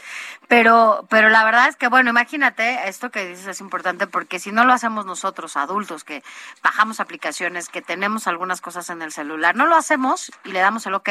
Imagínense los niños o las niñas que estos juguetes inteligentes, lo que le decíamos, eh, lo hacen para, eh, pues, jugar rapidísimo pues menos se van a dar cuenta, ¿no? Y le dan ok y pone en riesgo la seguridad de sus niños y la seguridad incluso familiar, porque no nos estamos dando cuenta que están compartiendo. Por eso, ojo, siempre hay candados, ya lo hemos platicado en este espacio porque es importante y porque obviamente sí nos preocupa. Eh, hay que revisar muy bien los candados y sobre todo verificar cada aplicación, cada página que los niños y las niñas estén viendo en sus tabletas, en su computadora, incluso en el teléfono que a veces le piden a usted para que se lo presten y uno a veces está- sí para que estén un poco tranquilos. Bueno, revisa muy bien qué están haciendo. Nosotros podemos hacerlo como adultos, ver qué historial eh, tienen ellos en el uso de, de alguna eh, información y o poner estos candados para que no tengan acceso a lo que usted no quiere que vea y, menos que puedan compartir información. Pero bueno, esto era importante por la advertencia que da. Así es. Oye, Sofi, en otro tema, solamente recordar que hoy, entre 9 de la mañana y 17 horas, se lleva a cabo la jornada electiva para Ah, sí. mesas receptoras de opinión. ¿Qué representa esto? Que los habitantes de las 16 alcaldías de la Ciudad de México tienen en estos momentos en su mano el poder de enchular su colonia. Tras ser suspendido por la pandemia de coronavirus, este año el Instituto Electoral de la Ciudad de México invita a las y los capitalinos a votar en el presupuesto participativo de 2022, es decir, que a través de las necesidades que nosotros como ciudadanos, como vecino. de vecinos de una colonia o de un barrio determinado, queremos decirle auto- a la autoridad en qué queremos que se gaste Por ejemplo, ¿a ti en cierta bolsa que está allí. Destinada, Eh, porque pues, hay recursos. Mira, es que todo es depende, depende del lugar en el que vives, ¿no? Por eso, donde pero vives. por ejemplo, ¿a ti qué te gustaría que pusieran afuera de tu casa? Porque eso Pues, es importante. Mayor luz, eh, iluminación. La zona donde yo vivo es una, pues es una zona bastante mediana- Transitada. medianamente transitada, pero justo en la esquina hay una construcción que lleva ah, algunos meses y como era un predio abandonado, a pesar de estar en una zona muy eh, ubicada, esa, esa, digamos que confluencia de calles, eh, tiene poca iluminación. Entonces, lo primero que a mí, a mí, como vecino de manera directa me interesaría Ya. es esa parte, pero hay vecinos que quieren tener un parque. Sí, que tapen los baches. Los baches. O sabes que el pavimento también es importante en la calle. O sea, hay, hay en... ¿Cómo se llama esto? Bueno, sí, cuando meten todo el pavimento en, en ciertas calles porque ya está muy deteriorada. Topes, porque a lo mejor es una, es un- como tú dices, ¿no? A lo mejor hay calles que, entonces, eh, que se transitan mucho o irresponsables. Y los topes también son una de las peticiones que, que hacen algunos vecinos. Vaya, Mira, hay también algunas necesidades que he detectado que dicen, bueno, a mí me gustaría que hubiera eh, mayor, este, que sea más estricto el uso de levantar las heces fecales de los perros, ¿no? o que haya más espacios para las mascotas. Pero sabes ejemplo. uno se pregunta, ¿es neta que quieres que te que queremos presupuesto que se ejerza para levantar popós de perros cuando nosotros como dueños de las mascotas pues tendríamos que resolverlo que si se hace o se defeca tu perro pues le- responsablemente tomar la bolsita que llevas ahí para cuando sacas a la mascota, levantar las heces fecales de tu Claro. mascota y tirarlas a la basura. Eso no tendríamos que estar gastando recursos para esas cosas. Pero te voy a decir una cosa ahora que lo mencionas, o sea, incluso hay parques, hay que decirlo, eh, donde están las zonas específicas para las mascotas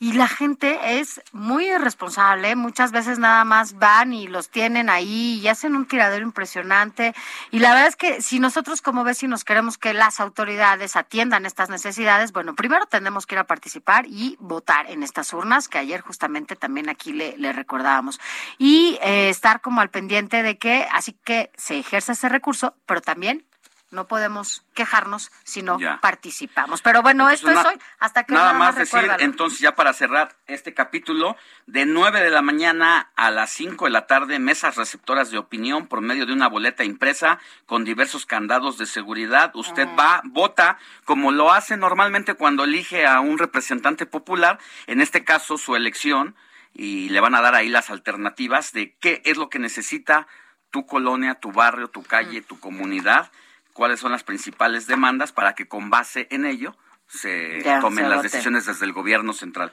Ya. Bueno, pues nosotros ya estamos casi pasando la estafeta, ¿verdad? Para de estos micrófonos. Antes que nada, nada más decir que, ojo, el próximo 4 de mayo va a ser un día importante porque conoceremos esta eh, propuesta económica que dará a conocer el presidente. Esto es de lo importante que viene esta semana porque sabremos qué va a seguir en materia económica en nuestra administración. Pero aquí ya está Hiroshi Takahashi. Sofi, muy buenos días, Alex. Compañero. Pues sí, eso es uno de los temas, ese es uno de los temas que van a dominar la agenda la siguiente semana, pero también un día después del 5 al 9 de mayo el presidente de México se va de gira a países centroamericanos, va a Cuba, va a Guatemala, El Salvador, Honduras, Belice, y de eso vamos a platicar con la embajadora Marta Bárcena y con Pepe Carreño, el editor en jefe de Orbe, la sección internacional de Esto El Heraldo de para México. periodismo de emergencia, que es el próximo programa que sigue una vez que cerremos nosotros y que es muy representante, es muy importante este tema, sobre todo cuando el presidente López Obrador quiere tomar la estafeta como un líder regional región, y de exacto. sobre todo de gobiernos de izquierda. Y después de tener esta llamada, no llamada, encuentro, no encuentro este viernes, el presidente con Joe Biden, el líder de Estados Unidos. y todo lo que hay de contexto, ¿no? La DEA, la migración, incluso la intervención por ahí de Donald Trump, entre otras cosas. La inflación de Estados Unidos. Híjole, es muy relevante, no, no se pierdan. ¿Otro tema?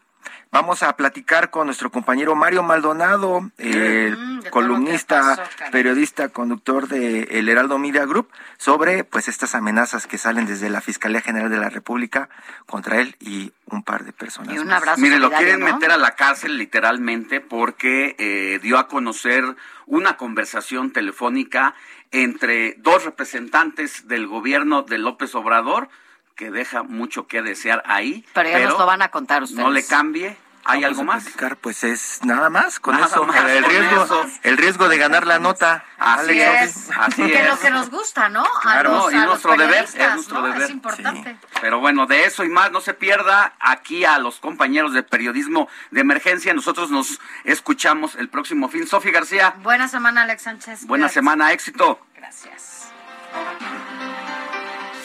Heraldo Media Group presentó Informativo El Heraldo Fin de Semana con Sofía García y Alejandro Sánchez a través de El Heraldo Radio.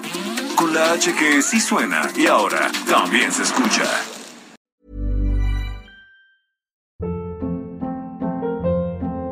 Hold up. What was that? Boring. No flavor. That was as bad as those leftovers you ate all week. Kiki Palmer here, and it's time to say hello to something fresh and guilt-free. Hello Fresh. Jazz up dinner with pecan-crusted chicken or garlic butter shrimp scampi. Now that's music to my mouth. Hello Fresh. Let's get this dinner party started. Discover all the delicious possibilities at hellofresh.com.